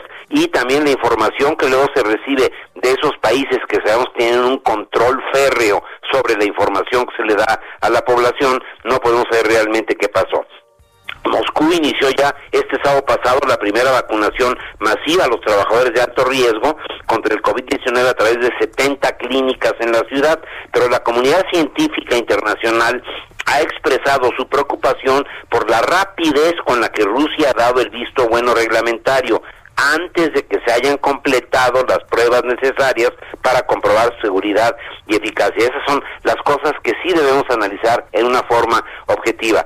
Eh, tanto la vacuna de AstraZeneca como la de Pfizer, que es una colaboración de Pfizer con una empresa de investigación alemana, han dado todos los datos. La prueba son el reporte de estos seis fallecidos que ha causado revuelo, pero no tiene nada que ver con la seguridad de las vacunas, como se los acabo de expresar, de los fallecidos eh, eh, dos estaban en el grupo de vacunas, uno fallece de un paro cardíaco 62 días después, que no tiene nada que ver entonces con la vacuna, y el otro ya tenía una comorbilidad de arteriosclerosis. Estos datos reales, concretos, son los que le dan a uno seguridad, Sergio Lupita, y no hay que dejarse llevar por luego estas histerias que se eh, desatan ¿no? con estas informaciones, Sergio Lupita.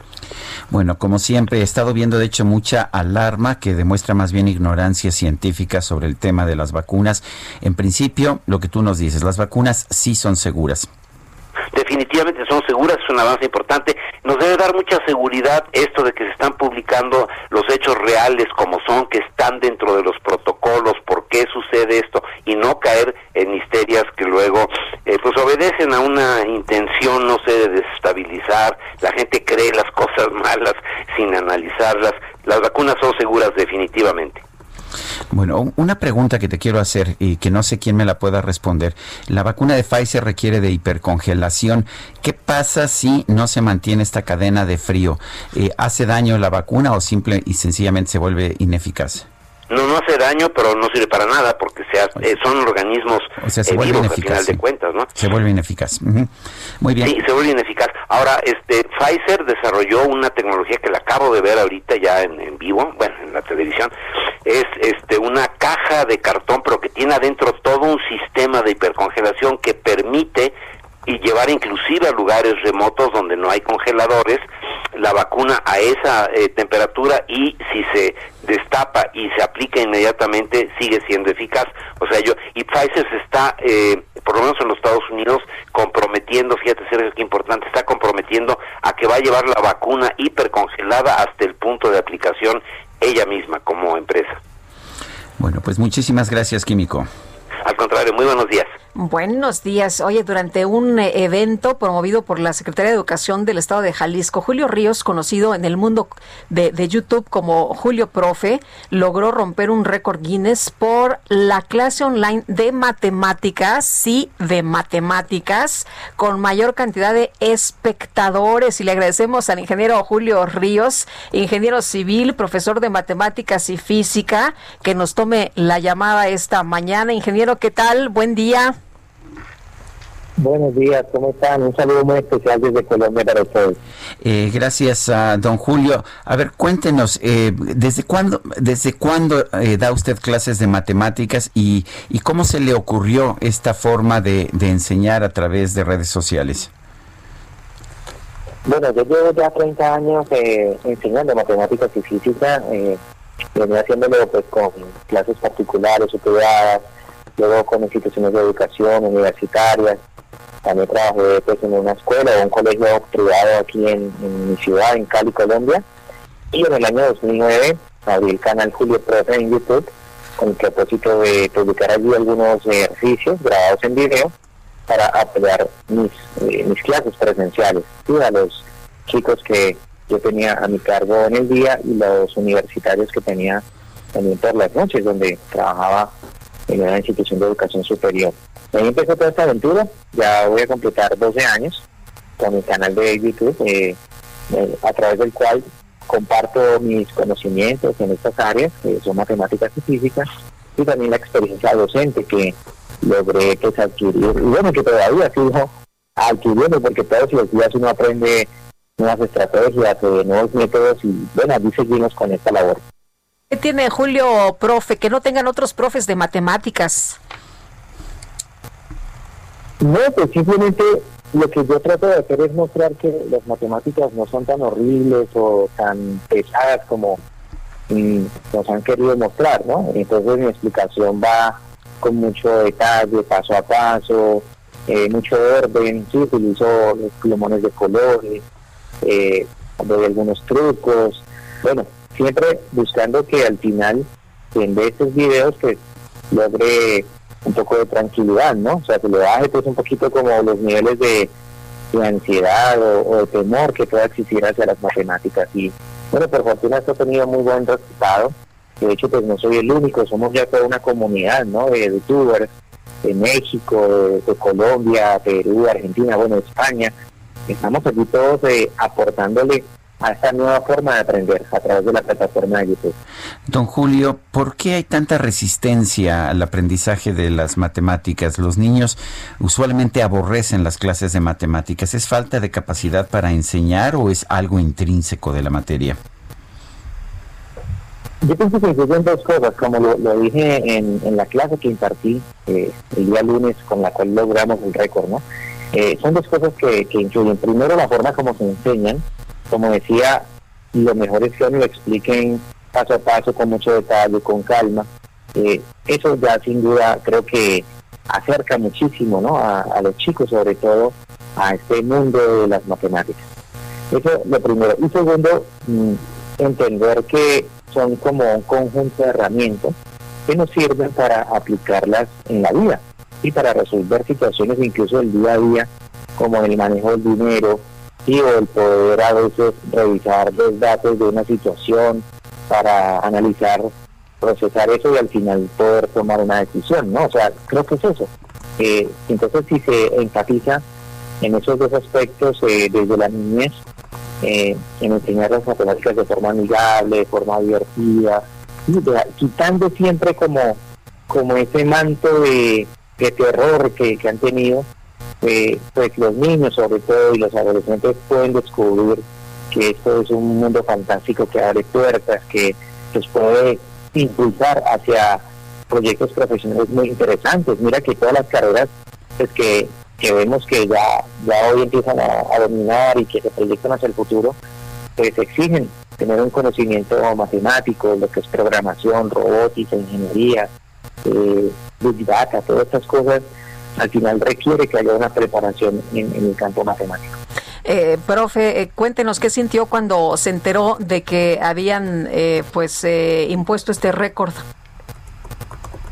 No, pues imagínense, eso fue una emoción enorme porque hace un año, o sea, en el 2019 también lo habíamos intentado, ¿no? En Guadalajara, también de la mano de, de la Secretaría de Educación de Jalisco, eh, en, el marco del evento Talentland, Jalisco Talentland, intentamos con la clase presencial más grande del mundo. Lamentablemente al final pues no fue posible lograr la marca, pero bueno, en esta ocasión que volvimos a, como se dice, a meterle todo el esfuerzo, toda la, todas las ganas, eh, eh, pues sí se consiguió. Entonces, pues mucha felicidad, de verdad, una gran alegría, una gran satisfacción y mi agradecimiento profundo a, a la Secretaría de Educación, ¿no? En cabeza de, del doctor Juan Carlos Flores Miramontes, quien me ha tenido en cuenta para estas eh, iniciativas educativas. Ingeniero Julio Ríos, ingeniero civil, profesor de matemáticas y física, gracias por tomar nuestra llamada. A ustedes muy amables, gracias por su gentil invitación. Hasta luego, muy buenos días. Siempre he dicho que lo que hace la diferencia en la enseñanza es el maestro. Así es. Y bueno, ahí está comprobado, comprobadísimo con miles de, de personas que estuvieron atentas a esta clase. Son las 8 con 46 minutos. Va- Y ya está con nosotros Jorge Andrés Castañeda, analista político. Jorge Andrés, ¿cómo te va? Nos estamos aquí quitando el micrófono, Sergio y yo, para presentarte. ¿Cómo la ves? ¿Qué tal? ¿Cómo están? Muy buenos días, Sergio. Muy buenos días, Lupita. Un Buenos gusto, como días. siempre. Eh, pues me gustaría hoy brevemente tocar el tema de la ley de Banco de México que fue aprobada ayer, como lo mencionó hace rato un amigo, el maestro Macario Esquetino. Y más que repetir lo que todo mundo eh, está mencionando, creo que hay un tema que se nos está yendo y que es la clave de este asunto. Los bancos centrales dependen enteramente de su credibilidad. Finalmente, eh, lo que aprendimos de las décadas de los 80 y de la hiperinflación en toda América Latina es que lo más importante para un banco central como el Banco de México es que tenga credibilidad sobre su autonomía, es decir, que los agentes económicos estén convencidos a priori que las decisiones que va a tomar el Banco de México o cualquier banco central son independientes de cualquier decisión política o cualquier decisión que pueda querer impulsar el Ejecutivo en particular. Pues esta ley lo que hace es empezar a socavar esa credibilidad. No es algo que va a eh, afectar de forma inmediata la capacidad de tener una política monetaria del Banco de México, aunque sí tiene riesgos muy grandes como los que han señalado eh, muchos economistas, incluido eh, Macario Schettino, que estuvo aquí hace un, hace un ratito. Pero la clave es que ya se está socavando esta credibilidad. Muchos teníamos el miedo de que este presidente, este gobierno, podría, eh, digamos, tratar de atacar esa autonomía del Banco de México. Hasta ahora no había sucedido. Este, de hecho, el Banco de México ha sido demasiado conservador a mi juicio en los últimos dos años. Pero esta acción que esta nueva ley que aprobó ayer el Senado lo que hace es socavar esta autonomía. No queda claro ya cuál es el mandato o quién manda en el Banco de México, porque el, de repente el Senado se le ocurre una locura como esta. Que... Ay, se nos cortó Jorge Andrés. Bueno. Pues eh, eh, decía Jorge Andrés, de pronto ah, no se entiende quién va a quedar al mando del Banco de México, ¿no? De pronto al Senado se le ocurre esta esta locura. Eso es lo que dice. Vamos a ver si podemos restablecer este contacto. Son las 8, las 8 de la mañana con 48 minutos.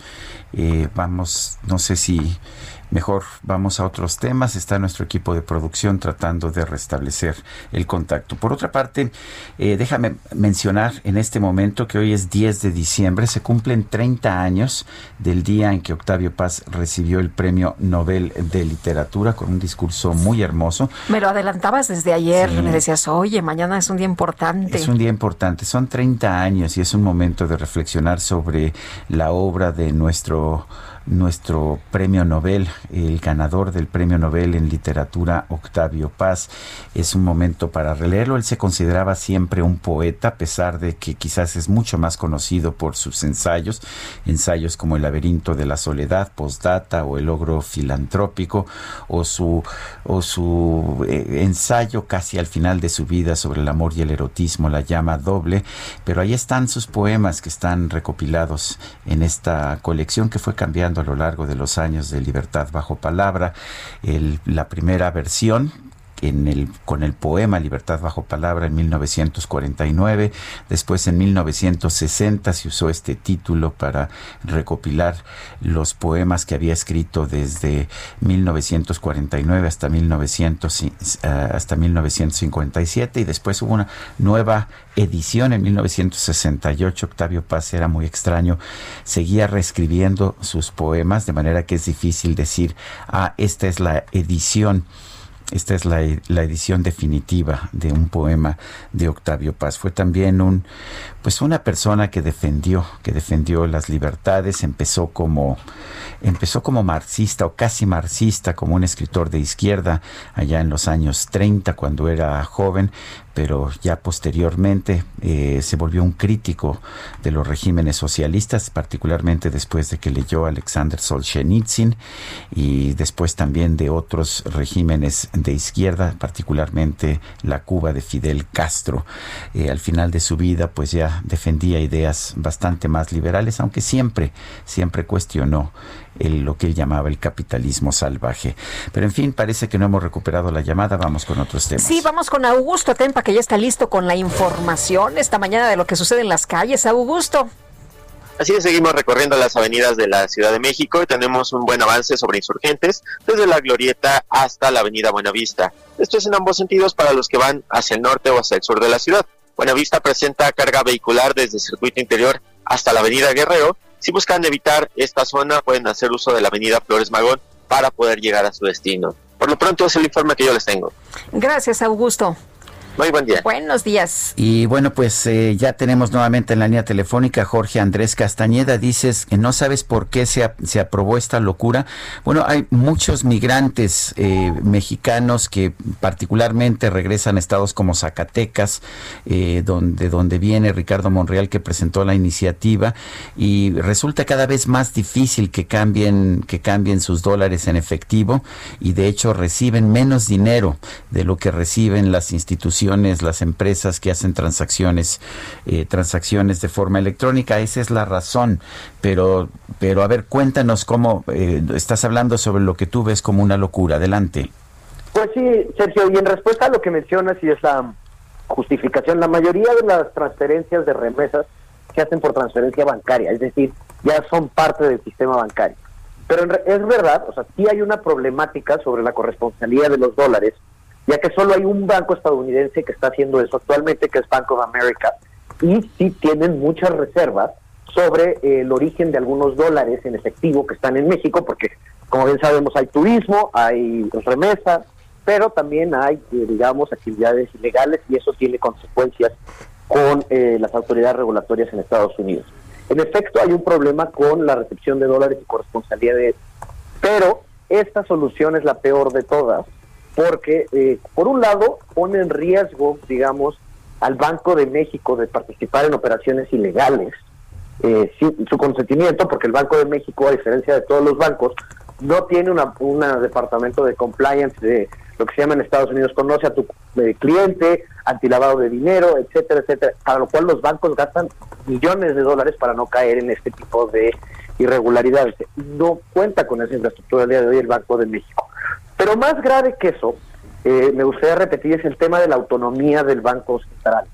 Se está poniendo en duda que este Banco Central es autónomo. Hubo una opinión del Banco de México que eso era una mala idea. Eh, los mismos subgobernadores, inclusive los nombrados por este gobierno, como Gerardo Esquivel, lo han dicho. El problema es que se socava esta autonomía y la credibilidad de autonomía que puede llegar a tener el Banco Central ese el, en el juego de los bancos centrales y la inflación, que finalmente es su mandato único, el, todo recae en que sean creíbles, en que los actores económicos estén seguros que las próximas acciones de los bancos centrales sean, por una parte, predecibles y por otra, que se tomen las decisiones a partir de la autonomía. Aunque todas estas cosas de economía, de macroeconomía, pueden sonar muy complicadas a veces, en el fondo todo es un tema de credibilidad. Eh, de que los agentes económicos, repito, crean que va a tomar una decisión de forma autónoma y racional. Esta decisión de Ricardo Monreal lo que hace es socavar bueno. esa credibilidad. Bueno, muy bien. Gracias, Jorge Andrés Castañeda.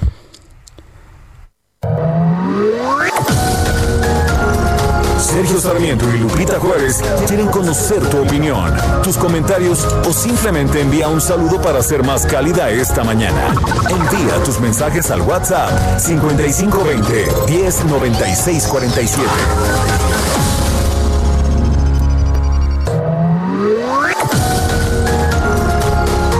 Continuamos con Sergio Sarmiento y Lupita Juárez por El Heraldo Radio.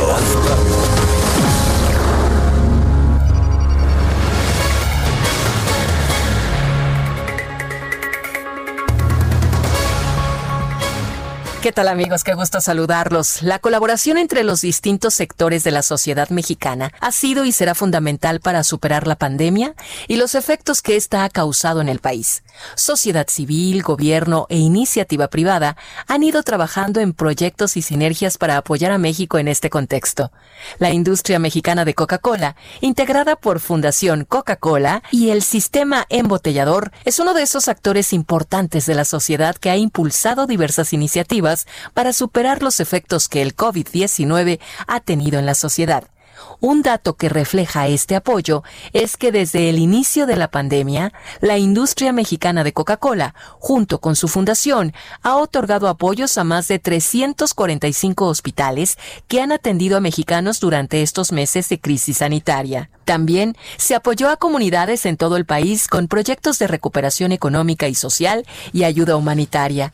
Durante este año han beneficiado a más de 4 millones de personas en 300 ciudades y comunidades en todos los estados de la República. Pero como ya dijimos, esto se ha logrado gracias a la colaboración y sinergia entre distintos actores. Fundación IMSS, Direct Relief, la Cruz Roja Mexicana, ProMujer, Cáritas, Comunalia, entre otros, han sido algunos de estos aliados clave de la industria mexicana de Coca-Cola para ir brindando apoyo a cientos de comunidades alrededor del país. En palabras de Joan Prats, vicepresidente de Asuntos Corporativos de Coca-Cola México, esta colaboración con los distintos aliados ha sido una de las mayores satisfacciones con las que se han encontrado a lo largo del año. Estamos agradecidos con cada uno de ellos por trabajar con nosotros para apoyar a nuestra sociedad a enfrentar esta crisis y hacer la diferencia. Hicimos esto juntos. Gracias. Sergio Sarmiento y Lupita Juárez. Tecnología con Dalia de Paz. Tengan para que aprendan. I a. Esa latina está rica. I wanna find me a chica que sepa vivir y que viva la vida. Anita bien bonita. Pues ya suena esta musiquita y piensa uno en tecnología y en Dalia de Paz. Dalia de Paz, ¿cómo estás? Buenos días. Sergio Lupita, muy buenos días. Sobre todo por el ritmo, ¿verdad, Sergio? Claro que sí, sé que tienes Porque muy ya buen tengo ritmo. aquí tipo como Shakira. Pero bueno, me, me alegra muchísimo saludarlos. Igualmente. Y platicarles, Lupita, que uno de los fabricantes que no ha parado de trabajar y de presentar y de innovar es Huawei. Eh, pues este es uno de los grandes líderes en el mercado móvil y que este año en plena pandemia ha lanzado desde audífonos, bocinas inteligentes, computadoras, tablets, hasta smartphones que hoy tienen la mejor cámara y tecnologías como el Mate 40 Pro que llegó a nuestro país recientemente. Sin embargo, no ha sido nada fácil para esta empresa porque como muchos saben, aún enfrentan el veto eh, impuesto por Estados Unidos y precisamente a mí me gustaría, eh, bueno, mejor dicho, muchas gracias a Carlos Morales, que es PR Manager de Huawei en México, por tomar nuestra llamada y que nos platique cómo está el panorama en, en México y en el mundo respecto a lo que está haciendo Huawei. Hola, Carlos. Hola, Carlos. Hola, Morales. buenos días. Buenos días. Muchas, muchas gracias por, por recibirme en este espacio. Buenos días, Dalia. Buenos días, Sergio. Buenos días, y al auditorio. Gracias, Carlos. A ver, el eh, Huawei ha enfrentado retos, todas las empresas telefónicas, de todos los productores de, de teléfonos y de equipos de digitales están enfrentando retos, pero los de Huawei han sido mayores por esta campaña del presidente de los Estados Unidos, Donald Trump, en contra de la empresa en particular. Esto ha llevado pues a un veto, como lo decía Dalia. ¿Qué, qué tan difícil ha sido superar este veto? Pues sí, sin duda, um, Huawei ha estado en punto de, o en medio de, un, de una guerra comercial y económica entre dos potencias mundiales. Eh, sin embargo, creo que este año ha sido atípico para todos. Eh, si bien la pandemia nos ha, nos ha guardado a todos en casa, la verdad es que hemos aprendido muchas cosas y una de ellas es que pues, las personas siguen necesitando teléfonos, siguen necesitando tabletas para poder eh, trabajar, estudiar, pero además buscan otras categorías de productos que les ayuden a mantenerse saludables en casa o también aislarse un poco y tener un tiempo personal de calidad justamente en el confinamiento. ¿no? Hay, sabemos que hay personas que pues, viven con familias numerosas y que a veces es complicado durante la cuarentena eh, aislarse y por ejemplo tenemos audífonos con cancelación de ruido eh, y tenemos monitores de frecuencia cardíaca eh, en forma de relojes inteligentes que ayudan a dar una, un panorama completo del estatus de, de la condición física del usuario. Entonces, en general, eh, creo que Huawei, como, como mencionas, además de el tema de la pandemia, pues ha enfrentado el veto por parte del gobierno de Estados Unidos. Eh, sin embargo, pues lo hemos, creo que. Sobrellevado, sí, sobrellevado de una manera mucho más eh, solvente gracias a la ampliación de este portafolio de productos. Entonces, eh, Oye, es que, es que los teléfonos y los aparatos y los gadgets eh, se han vuelto indispensables, como lo mencionabas, pero pues eh, se han vuelto no nada más indispensables, ¿no? Ahí está prácticamente toda nuestra actividad, diversión, trabajo, eh, deporte, de, de todo un poco, meditación, en fin. Justamente nosotros, como vemos el teléfono, no solamente es como una extensión o un eh, como una herramienta de trabajo, sino lo vemos como el centro de nuestro ecosistema digital, como de nuestro sistema solar digital. Eh, entonces, y sí, justamente ahí confluyen eh, pues nuestras finanzas, ya están, ya están nuestras aplicaciones bancarias ahí, nuestras, nuestros recuerdos de las personas queridas a través de fotografías o videos, eh, el trabajo, la educación, el entretenimiento, todo vive en nuestros dispositivos. Entonces, eh, pues justamente lo que hemos, en lo que nos hemos esforzado eh, en Huawei durante los últimos años es en crear un ecosistema que nos permita integrar mejor todos estos aparatos que tenemos, porque hasta hace unos años, pues el teléfono era casi casi el único aparato electrónico que, que poseíamos, ¿no? Ahora ya tenemos audífonos, tenemos relojes, tenemos básculas inteligentes, tenemos bocinas inteligentes, televisiones inteligentes, lentes inteligentes. Entonces todo esto se empieza a conectar de manera mucho más eh, armoniosa gracias a esfuerzos de compañías pues como la nuestra, digo, no somos los únicos que lo hacemos, hay otras que afortunadamente están empujando la tecnología hacia un ah, hacia la facilitación, digamos, de una manera de, la vida diaria de los usuarios, ¿no? Y esa es una de las eh, de las prioridades de la compañía. Carlos, la gente se está preguntando si con la llegada de Joe Biden eh, hasta la presidencia, es el panorama para ustedes podría cambiar y podrían regresar con toda, pues con el ecosistema de Play Store. Esa es una excelente pregunta y la verdad es que preferiríamos no especular al respecto porque la verdad es que la política la política del nuevo presidente de Estados Unidos, la política exterior, eh, aún está por verse, aún creo que habrá que esperar algunas algunos meses para tener más idea al respecto. Digo, la verdad es que lo que ha ocurrido en los últimos en los últimos año y medio eh, pues no beneficia ni al gobierno de Estados Unidos, ni al gobierno de China, ni pero sobre todo no, beneficia al usuario final que pues encuentra un valor razonable en los equipos de Huawei, especialmente en los teléfonos y tablets, que son los que se han visto más afectados. Eh, entonces, pues digo, sí, me gustaría muchísimo ver un, un cambio, pero creo que habría que esperar un poco para, para verlo. Lo, lo, que me dicen los expertos, Carlos, es que Huawei además es, pues es líder mundial en la tecnología 5G a la que vamos a migrar todos con el paso del tiempo. ¿Qué tanto ayuda eso eh, para, pues, para ver hacia el futuro dentro de la empresa? Pues justamente, pues, uh, digo, Huawei uh, es prácticamente la única compañía que es capaz de ofrecer un servicio, digamos, de punto a punto. Por un lado, eh, desarrolla o colabora en, la desarrollo, en el desarrollo de, de, estándares de telecomunicaciones 5G, 4G, 3G, eh, fabrica infraestructura para, para carriers, entonces también comunican las personas a través de las torres de telecomunicaciones que tienen los operadores como América Móvil, por ejemplo, en México eh, y en América Latina. Eh, desarrollan los terminales, es decir, los teléfonos, las tabletas, computadoras, pero también desarrolla el software que permite que todo eso se haga posible. Entonces, eh, el 5G sin duda es una pieza fundamental en el desarrollo de la compañía. Eh, Huawei es indudablemente el líder, no, digo, no lo digo yo, lo dicen los especialistas. Eh, entonces creo que eso sí es una pieza fundamental para el futuro de la compañía, pero además de la, de la humanidad, porque 5G va, va, a liderar de una forma pues bastante notable el desarrollo de muchísimas industrias. Eh, digo, lo veremos en, en el próximo año con un poco de suerte en México, eh, si los analistas están en lo correcto, pero el negocio de Huawei sigue siendo también fundamentalmente telecomunicaciones y 5G también eh, pues es una pieza ahí muy, muy importante. Carlos, y llegan a México con el, el nuevo teléfono insignia, el Mate 40 Pro, que es considerado pues por muchas empresas como el mejor teléfono con la mejor cámara Leica. Correcto. El 3 de diciembre empezamos a vender nuestro Mate 40 Pro, que es un, eh, uno de los dos teléfonos flagships que normalmente anunciamos cada año. El otro es eh, la serie P. En este caso, Mate 40 Pro pues tiene el primer procesador de 5 nanómetros 5G.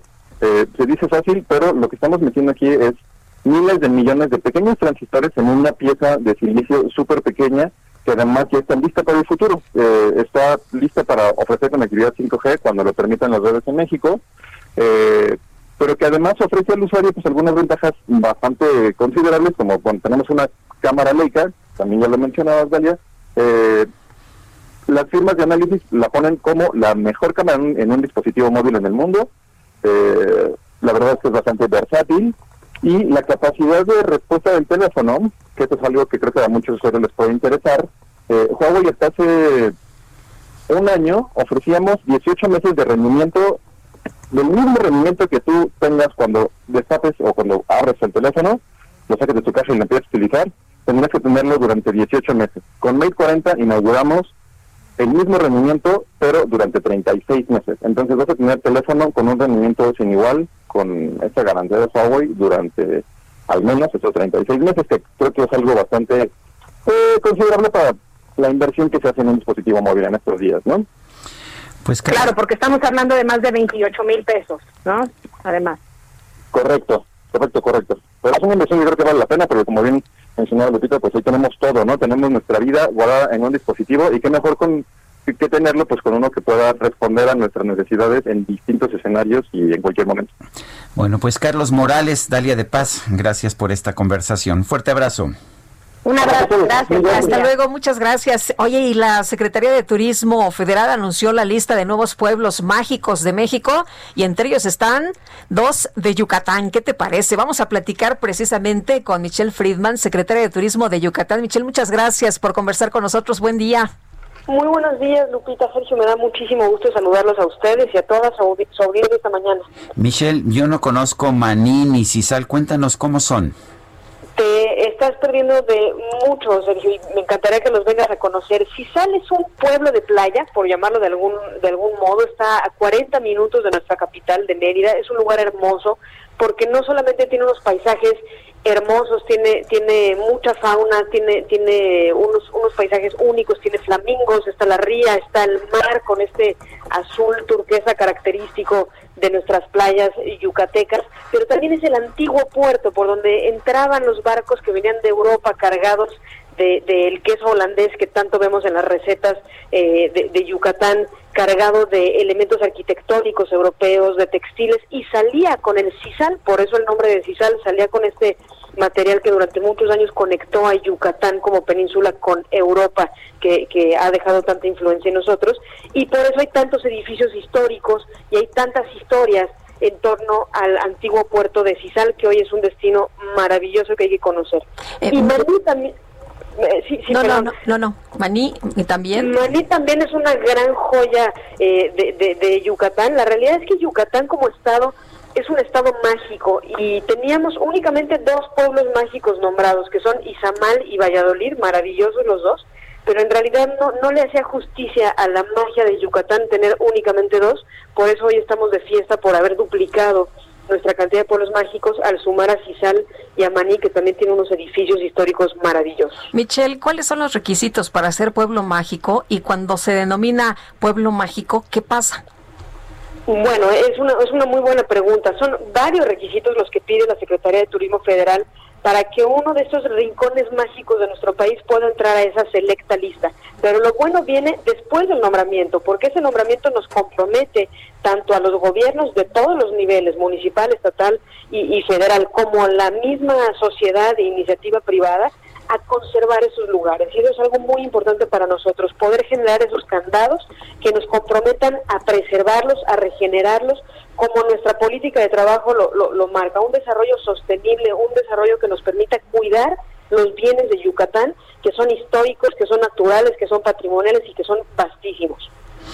Antes había recursos para los pueblos mágicos, tengo entendido que ahora no es así. Eh, ¿Qué significa esto para el programa de pueblos mágicos?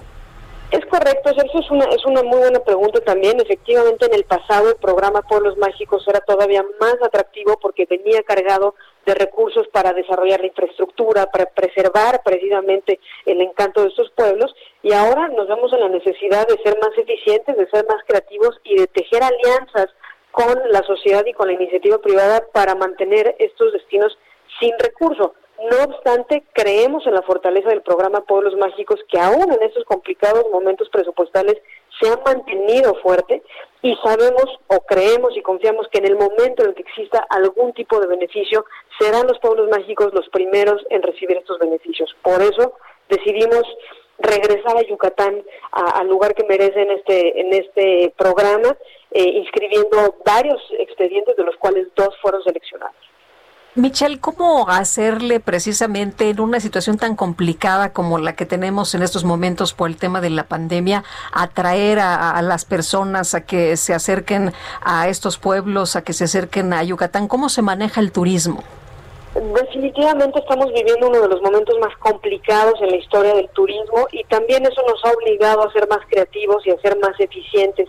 En el caso de Yucatán hemos trabajado muchísimo por consolidarnos como un referente en materia de bioseguridad, algo que hoy por hoy es fundamental para invitar a la gente a viajar sin miedo y con la certeza de que estamos cuidando su salud en toda la cadena de valor. Hemos certificado aerolíneas, nuestro aeropuerto, puerto de arribos, centros de exposiciones, hoteles, restaurantes, incluso comunidades donde se practica el turismo rural han recibido el certificado, eso ha sido muy competitivo. Y por supuesto aquí ustedes como medios de comunicación juegan un rol fundamental para ayudarnos a invitar a todos los mexicanos a que se queden en México.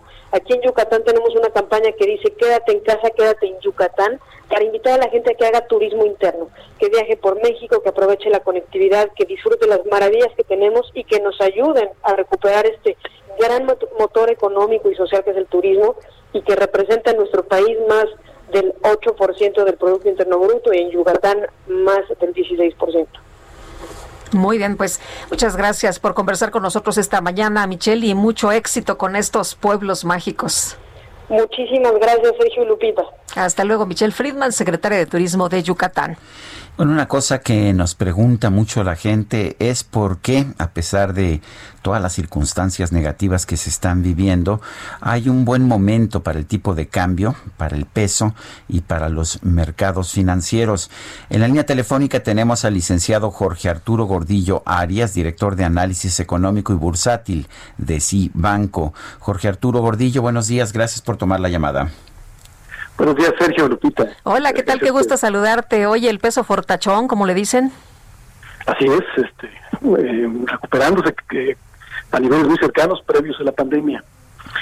Eh, bueno, bueno, ¿Y por qué? ¿Por qué está tan fuerte el peso mexicano?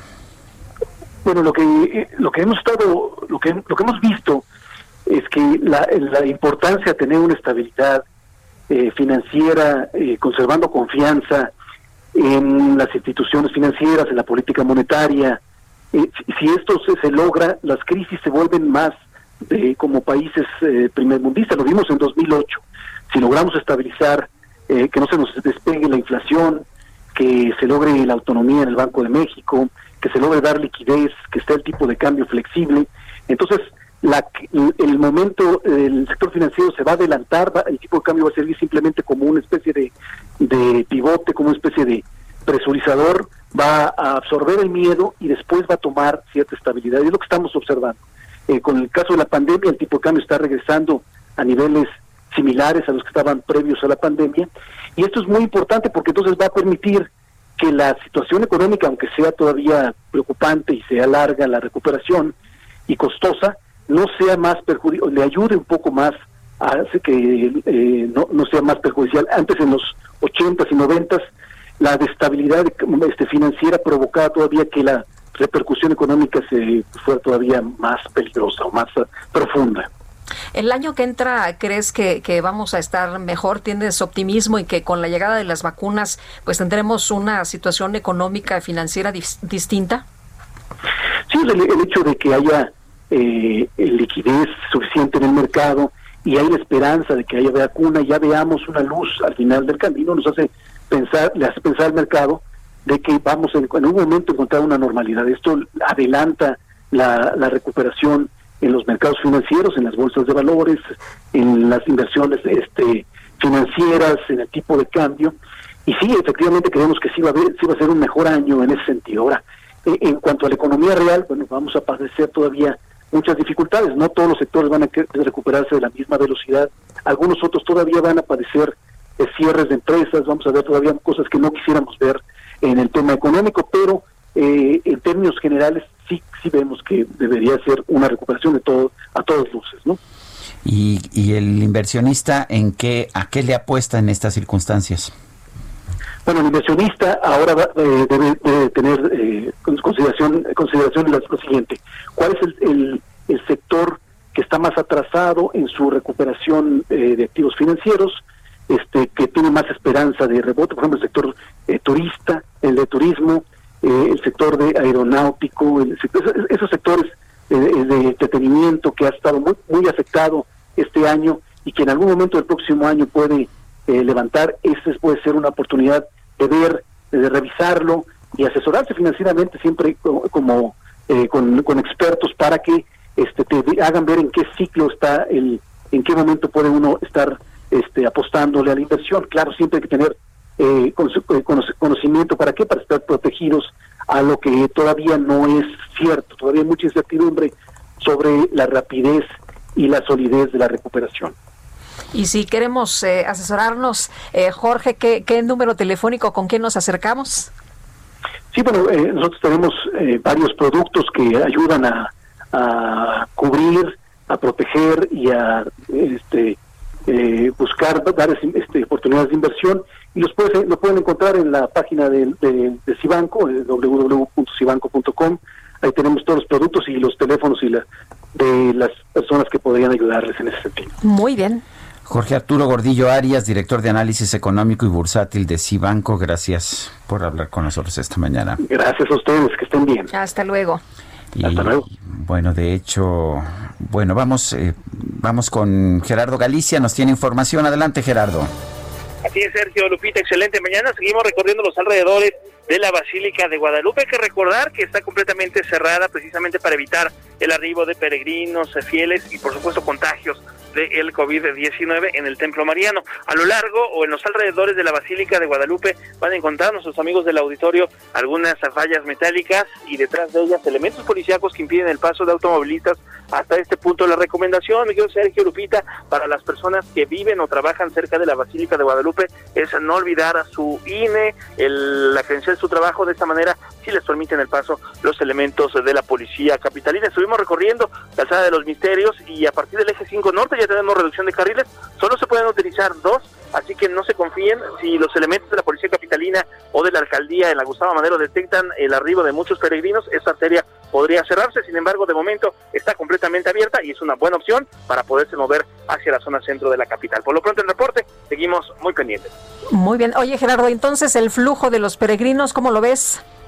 Por lo pronto, mi querida Lupita, eh, bastante escaso. Hasta hace algunos momentos teníamos a cerca de 10 personas tratando de llegar a la Virgen eh, hasta el templo a saludar a la Virgen Morena, a cantarle las mañanitas, pero se toparon con esta valla de elementos de la policía capitalina y no les dejaron el paso. Bastante triste, se tuvieron que retirar, pero sin duda es una buena acción. Hay que evitar y frenar los contagios del coronavirus. Muy bien, muchas gracias, Gerardo Galicia. Buenos días. Excelente mañana. Buen Y hablábamos de mercados, la bolsa mexicana sube 1.3%, el Dow Jones baja 0.1%, el peso en ventanillas bancarias 20.41, el mercado al mayoreo pierde un poco de terreno, se ubica en 19.94.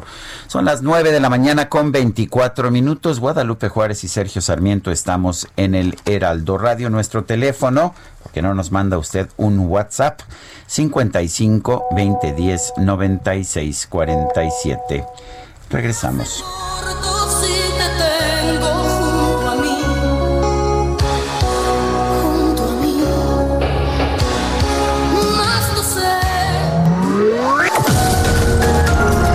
Sergio Sarmiento y Lupita Juárez quieren conocer tu opinión, tus comentarios o simplemente envía un saludo para ser más cálida esta mañana. Envía tus mensajes al WhatsApp 5520 109647.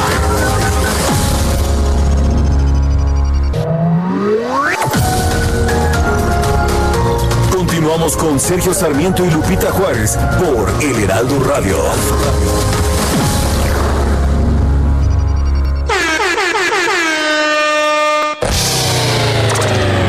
Micro deportiva. Yo no sé si tú, no sé si yo seguiremos siendo como hoy. No sé si después de amanecer vamos a sentir la misma sed. ¿Para qué pensar y suponer? No preguntes cosas que no sé. Yo no sé. No sé dónde vamos a parar. Eso Se nota que ya estamos en diciembre, ¿verdad? Ya muy pachangosos.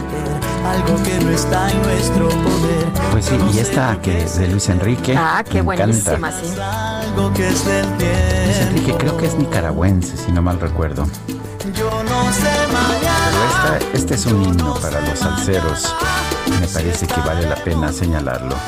Si se acaba el mundo, yo no sé si soy nació en Somoto, Nicaragua, el 28 de septiembre de 1962. Luis Enrique. No, yo no sé mañana, pero hoy la Pero vamos hoy, a pasar maravillosamente La micro. bien. En la micro deportiva, donde con sana distancia hay espacio para bailar. Julio Romero, ¿cómo estás? ¿Qué nos traes? Muy bien, Sergio Lupita, muy buenos días, amigos del auditorio, qué placer saludarles. Efectivamente, fiesta con sana distancia, gel y todo lo demás. Bueno, vámonos con la información. El día de hoy, desgraciadamente a los 64 años de edad, falleció el futbolista italiano Paolo Rossi, aparentemente por una enfermedad incurable. Se informó desde aquel país. Rossi, hay que recordarlo, fue el héroe de su selección en el Mundial de España 82, ya que con sus seis goles terminó como líder, además de levantar la copa tras vencer en aquella final a Alemania Federal 3 por 1 en el Estadio Santiago Bernabéu allá en Madrid. Además fue campeón en dos ocasiones allá en el calcio con la Juventus, una información que realmente sorprendió a todos ayer por la tarde noche el fallecimiento de Paolo Rossi, pues descanse, descanse en paz. En el balompié local, el uruguayo Facundo Valer se perderá el duelo de ida de la gran final del torneo Guardianes 2020 para los Pumas de la universidad que reciben esta noche a los Esmeraldas de León en punto de las 21 horas. En un comunicado emitido, emitido por el club se informó que el mediocampista sufrió una lesión muscular en la parte media del muslo y el tiempo medio pues está en recuperación, eh, está, está en duda, no sabemos cuándo cuándo pueda regresar Facundo Valer. Por su parte, los del Bajío se reportaron prácticamente listos y completos para la visita. Arranca, arranca la gran final ahí de vuelta esta, esta noche, el duelo de vuelta para el domingo allá en el Nou Camp. Y el Real Madrid sufrió de más, pero a final de cuentas logró su boleto a los octavos de final de la Champions League al vencer 2 por 0 al Mönchengladbach, este equipo de Alemania, en la sexta y última fecha en la fase de grupos. Los merengues llegaron a este duelo con la obligación del triunfo para no complicar aún más su pase y el técnico Zinedine Zidane reconoció esta situación.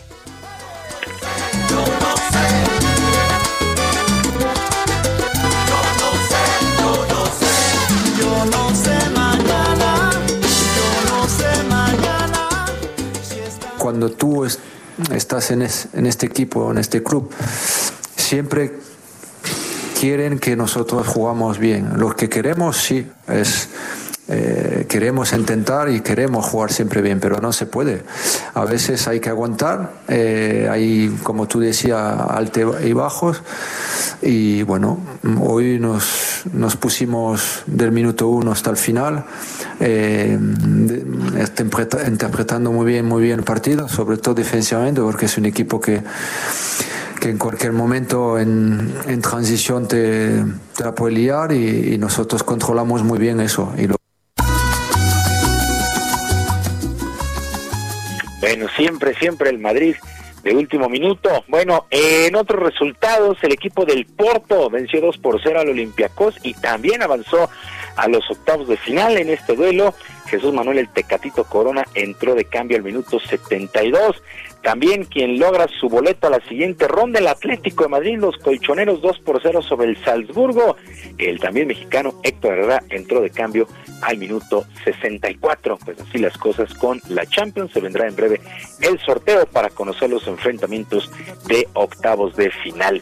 En otras cosas, la Liga Mexicana de Béisbol dio a conocer que la temporada 2021 estará arrancando el próximo 20 de mayo con o sin aficionados por el tema de la pandemia. Terminará a principios de agosto y entrarán los playoffs para que todo concluya a más tardar el 15 de septiembre. Se ha reducido a 66 juegos por novena esta campaña 33 de local, 33 de visita. No habrá juego de estrellas que estaba programado para Monclova y muy pocas series interzonas para evitar los viajes. Habrá 18 equipos con la creación y el anuncio que se hizo en un, hace un par de días de los mariachis de Guadalajara y el Águila de Veracruz. Además, clasificarán 12 equipos a playoffs, 6 por zona. Los, eh, los conjuntos contarán con 7 jugadores extranjeros en sus rosters y una lista de reservas que se amplía de 38 a 60 por alguna situación de casos de COVID-19 y evitar cancelación de series, pues así las cosas con la Liga Mexicana de Béisbol, que esta temporada, este 2020, no pudo realizarse por obvias razones y eh, pues por lo regular arranca en marzo, mediados de marzo, principios de abril y ahora hasta el próximo 20 de mayo. Bueno, pues esperemos que haya béisbol de la Liga Mexicana para la próxima para el próximo año. Y el día de hoy también se pone en marcha la semana 14 en el fútbol americano de la NFL y entramos en una zona bien importante de la campaña en la recta final. Por lo pronto para hoy en la noche con récord de seis ganados y seis perdidos, los Patriotas de, eh, de Nueva Inglaterra estarán visitando a los carneros de Los Ángeles. Los Rams llegan con ocho triunfos y solamente cuatro descalabros. El duelo por ahí de las 7 con 15 en el SoFi Stadium allá en Inglewood, California pues ya afrotaron las manos para la recta final de la campaña en la NFL, que honestamente va a estar bien, bien interesante. Al momento, dos equipos ya tienen su boleto a playoffs, que son los Santos de Nueva Orleans, los jefes de Kansas City, muchos otros muy cerca. También la pelea por los comodinos va a estar bien interesante para este cierre de calendario. Sergio Lupita, amigos del auditorio, la información deportiva este jueves, que sea un extraordinario día, por supuesto, abrazo a la distancia, les recuerdo que nuestra vía de comunicación en Twitter, en arroba jromerohb, en arroba jromerohb, ahí podemos seguir la conversación. Que sea un extraordinario día y abrazo a la distancia para todos. Gracias. Gracias, Julio. Buenos días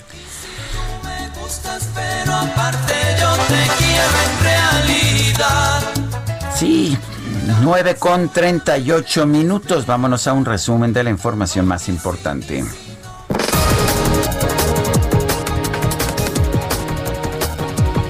Al exponer el caso de un joven que lleva preso varios años sin una sentencia por la demora en la impartición de justicia, Olga Sánchez Cordero, secretaria de Gobernación, llamó al Poder Judicial a agilizar los procesos para evitar violaciones a los derechos humanos. Hacemos un llamado al Poder Judicial a agilizar el trámite de resolución, no de este caso en particular, sino de todos los asuntos en los cuales la demora en la impartición de justicia esté trayendo como consecuencia la afectación de un derecho tan importante como la libertad personal. Sirve esta interpretación para hacer también un llamado a dejar muy claro que el papel de los abogados es muy importante, sobre todo en los procesos penales, y que debe ser mejorado en muchos sentidos, principalmente en el aspecto de la calidad de las estrategias y argumentos que se vierten ante los jueces.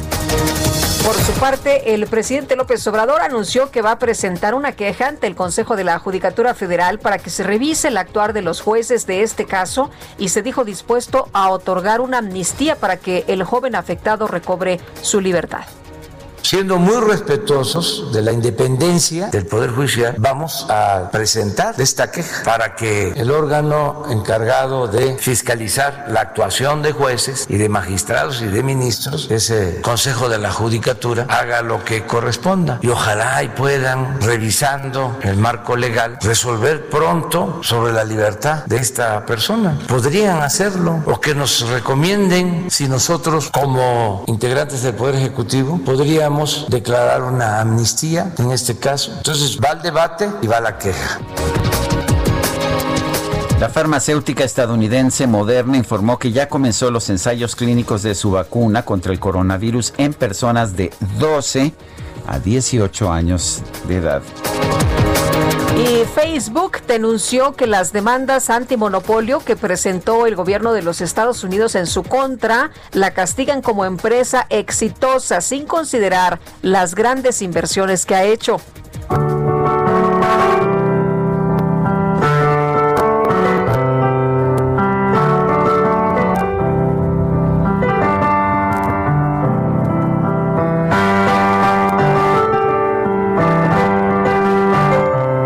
Músico británico Paul McCartney, ex Beatle, decidió presentar una de las canciones de su nuevo álbum McCartney 3, que saldrá a la venta el 18 de diciembre, y lo hizo de una forma muy particular. Mandó pintar la partitura del tema Pretty Boys en la pared de un estacionamiento de la zona rosa, sí, de la zona rosa de la Ciudad de México.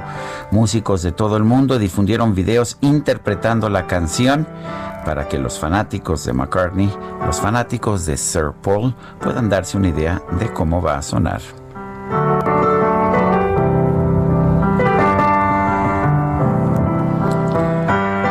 Me gusta. Ay, muchas gracias, Paul.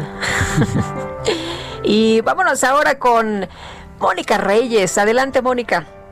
Muy buenos días, gracias Sergio. ¿Qué tal Lupita? Amigos, es un gusto saludarlos esta mañana.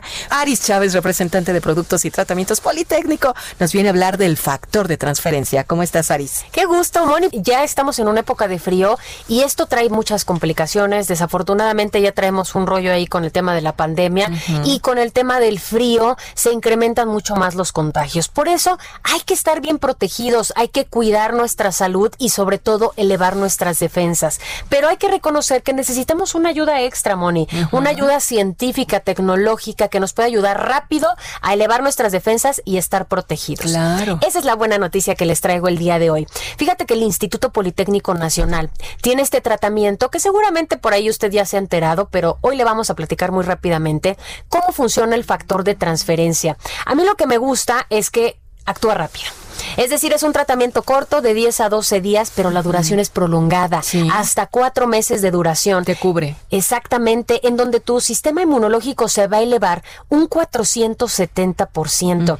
Fíjate que multiplicar tanto el nivel de leucocitos, de glóbulos blancos, nos permite blindarnos, cuidarnos, tener un ejército que nos ayude a protegernos y que cualquier virus o bacteria que entre a nuestro organismo pueda ser destruido mucho más fácilmente. Este conteo de leucocitos se presenta inmediatamente. Desde que usted lo toma las primeras dosis, usted ya empieza a estar protegido. Puede tomarlo toda la familia, no es invasivo, se toma, es una ampolleta que se pone debajo de la lengua y eso es todo. De 10 a 12 días, los bebés pequeños de la casa hasta el adulto mayor. Puede tomarlo toda la familia porque no tiene efectos secundarios. Podemos combinarlo con el tratamiento médico que ya estamos tomando actualmente.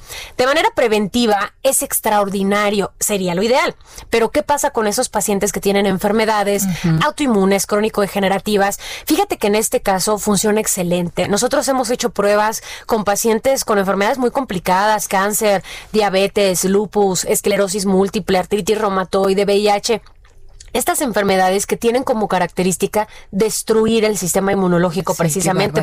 Por eso atacan tan fuerte. Cuando empezamos a tomar el factor, empezamos a elevar nuestras defensas, empezamos a ver una mejoría notable desde la primera Así semana. es. Además, usted se va a sentir muy bien. ¿Quién no quiere sentirse bien? Claro. Y además las enfermedades respiratorias, asma, bronquitis, influenza, pulmonía, todas esas ven una gran diferencia con el factor de transferencia. ¿Y qué podemos hacer para obtener el factor de transferencia del Instituto Politécnico Nacional? Aris, a ver, cuéntanos. Una super promoción, mi querida Además, Moni. Claro, porque pues cómo no venir a visitarlos si no les damos un muy buen descuento al auditorio de Sergio y Lupita. Tienen que llamar al 55 56 49 44 44. Anótelo, le conviene hoy porque hoy estamos de un súper descuento. Van a pagar únicamente 1,800 pesos. Es el paquete de seis dosis. Nosotros les vamos a regalar otras 12. Sumadas 18. Wow. Perfectas para dos miembros de la Así es, familia. así es. Y como son dos, pues ¿qué te parece si les regalamos también dos caretas de máxima Mm. protección? Que además me estaban diciendo alguien que apenas lo adquirió que le encantó porque le cubre Ah, perfectamente no, sí, el rostro. La careta está divina. El cubrebocas N95, También. que también tiene un grado hospitalario, gel antibacterial con 80% de alcohol. Y de pilón, hoy va unos AirPods, que son estos audífonos de la manzanita. Tienen un costo de ¿no más de son 3 mil pesos. Sí, esos claro que van dobles. Ay, ¿sí? Y ent- bueno, pues uno de para cada Ah, oreja. bueno. Y lo que van a hacer es que van a disfrutar y sobre todo se van a sentir muy bien. Pero tienen que llamar ahorita. 55 56 49 44 44, el 55 56 49 44 44, hoy único día de esta promoción. Permiso Cofepris 17 33 00 51 9 P 0451. Gracias, Aris. Muy buenos días. Regresamos. Son las 9 de la mañana con 45 minutos. GastroLab con el chef Israel Arechiga. Y la hora del chef, me encanta. Israel Arechiga, ¿cómo te va? Buenos días. Hola, muy buenos días, Lupita, Sergio, del auditorio, qué gusto saludarlos. Pues es una mañana de jueves, una mañana rica, que no sé ustedes, pero a mí se me antoja un atolito. Ya habíamos platicado que estaríamos eh, comentando un poco sobre estos platos un poco invernales, est- estos platos, estas bebidas que también remiten mucho a la Navidad, a estas fechas decembrinas. Y los atoles no se pueden quedar de lado. Una bebida prehispánica, una, una bebida muy, muy, muy mexicana, una bebida que, que tiene el origen en la domesticación del maíz, ¿no? Y originalmente los atoles se hacían con maíz, con chile, se, se, se, se les daba mucho sabor con chile y con miel de abeja, ¿no? Pero posteriormente, con, con la llegada de los españoles y con la llegada de la caña del azúcar, con el piloncillo, la panela, que es el derivado de, de la caña de azúcar, del jugo sin destilar, pues justo vamos, vamos teniendo otras variantes, se deja de usar tanto la miel como endulzante, se empieza a usar este piloncillo y se le empiezan a agregar frutas, ¿no? Tanto frutas autóctonas como frutas eh, que vienen de, este intercambio cultural. Y entonces empezamos a conocer los atoles como, como, son como son al día de hoy, ¿no? Vamos a encontrar algunas variantes espectaculares. Justo en Gastrolab estuvimos haciendo el día de ayer un atole muy rico, que es un atole de mazapán, por ejemplo, que también el mazapán es un, es un postre eh, muy típico mexicano, pero que también es de origen español y es de origen europeo.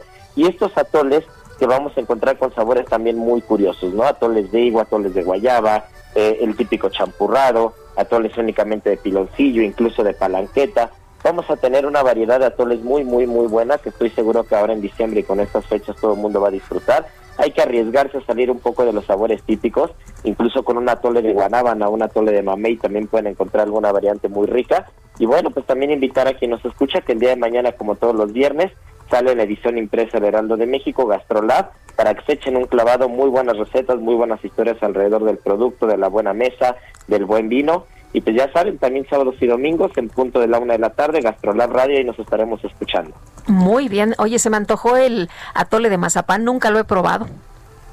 Uy, pues me, me comprometo a llevarles pronto a la cabina, porque de verdad ayer que lo probamos nos sorprendió muchísimo. Ah, qué delicia. Muchas gracias, Israel. Muy buenos días.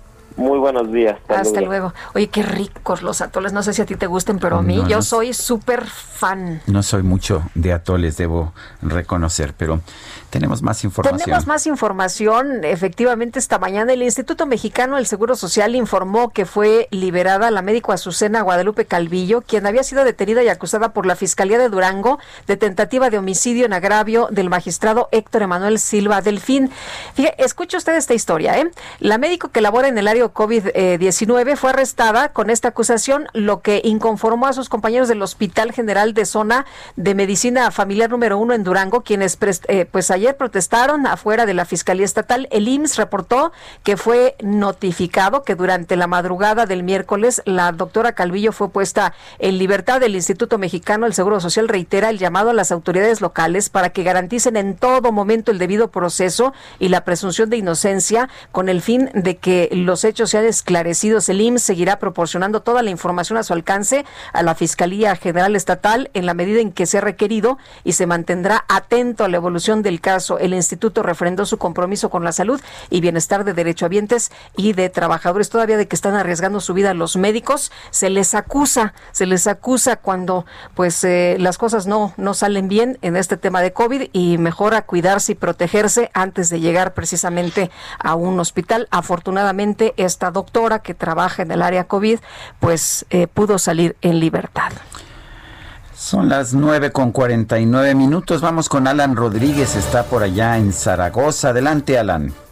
Sergio Lupita, muy buenos días. Nos encontramos en Calzada Ignacio Zaragoza, al cruce con Periférico Canal de San Juan, para anunciarles sobre el segundo piso que tendrá esta importante vialidad que recorre desde el oriente hacia el centro de la Ciudad de México. Tendrá 12.5 kilómetros y abarcará tres alcaldías, las cuales son Iztapalapa, Iztacalco y Venustiano Carranza. Esta obra forma parte de un plan de reactivación económica ante la pandemia y contará con la colaboración de la iniciativa privada. En la obra irá desde viaducto hasta el puente de la Concordia y tendrá un costo estimado de 8 mil millones de pesos. Esta obra ha sido catalogada como esencial para la movilidad e infraestructura de la Ciudad de México, ya que diario tenemos un aforo de 61.376 vehículos y en horas pico complica bastante el avance de las personas que se desplazan del Estado de México hacia la zona centro de la capital. Estarán pues eh, iniciando en cuanto se resuelva quiénes van a ser las personas que participarán en el diseño, en la construcción y en la, eh, la operación de este viaducto elevado. Mientras tanto, tenemos todavía complicaciones a la vialidad para todos nuestros amigos que se desplazan desde el puente de la Concordia hasta la zona de viaducto. Es el reporte que tenemos. Muy bien, Alan Rodríguez, muchas gracias. Excelente día. Son las 9 de la mañana con 51 minutos. Vamos a un resumen de la información más importante. Esta mañana el presidente López Obrador celebró que la Cámara de Diputados haya aprobado su iniciativa de reforma al sistema de pensiones. Afirmó que los trabajadores van a poder jubilarse y recibir por lo menos dos salarios mínimos. Por otro lado, anunció que para el próximo año va a poner un aumento del a proponer un aumento del 15% al salario mínimo. El gobierno de Canadá informó que en el mes de noviembre el Aeropuerto Internacional de Calgary recibió 16 vuelos internacionales con pasajeros contagiados de COVID-19, de los cuales dos provenían de Cancún, en Quintana Roo. Hunter Biden, hijo del virtual presidente electo de los Estados Unidos, Joe Biden, dio a conocer que está siendo investigado por asuntos relacionados con el pago de sus impuestos.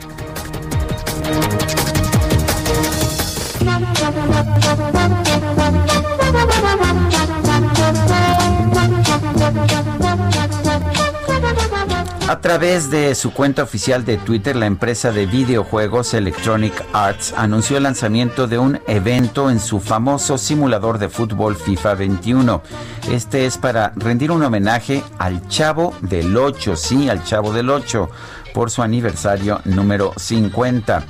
Este consiste en que del 10 al 13 de diciembre los usuarios de todo el mundo tendrán disponible un uniforme inspirado en la vestimenta del chavo para que lo utilicen sus equipos al participar en cualquiera de sus modalidades de juego en línea.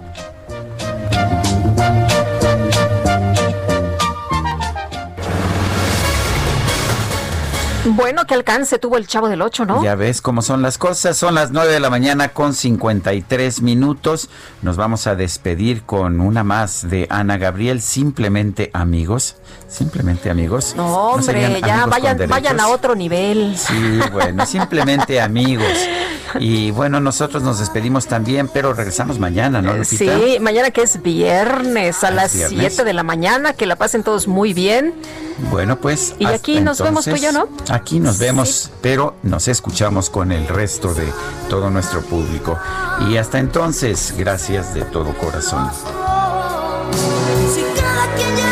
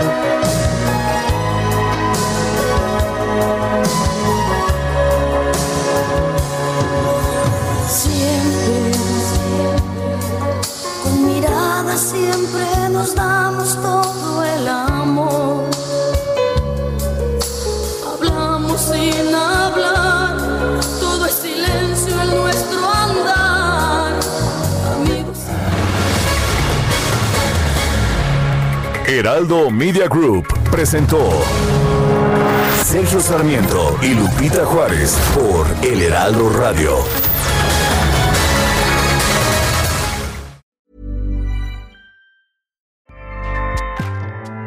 ACAST powers the world's best podcasts. Here's a show that we recommend.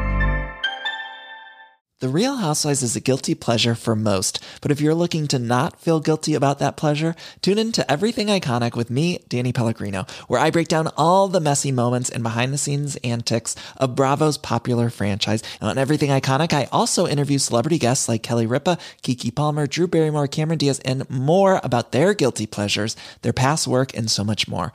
So if you're pop culture obsessed and find yourself watching way too much reality TV like me, tune in to Everything Iconic with Danny Pellegrino wherever you listen to podcasts.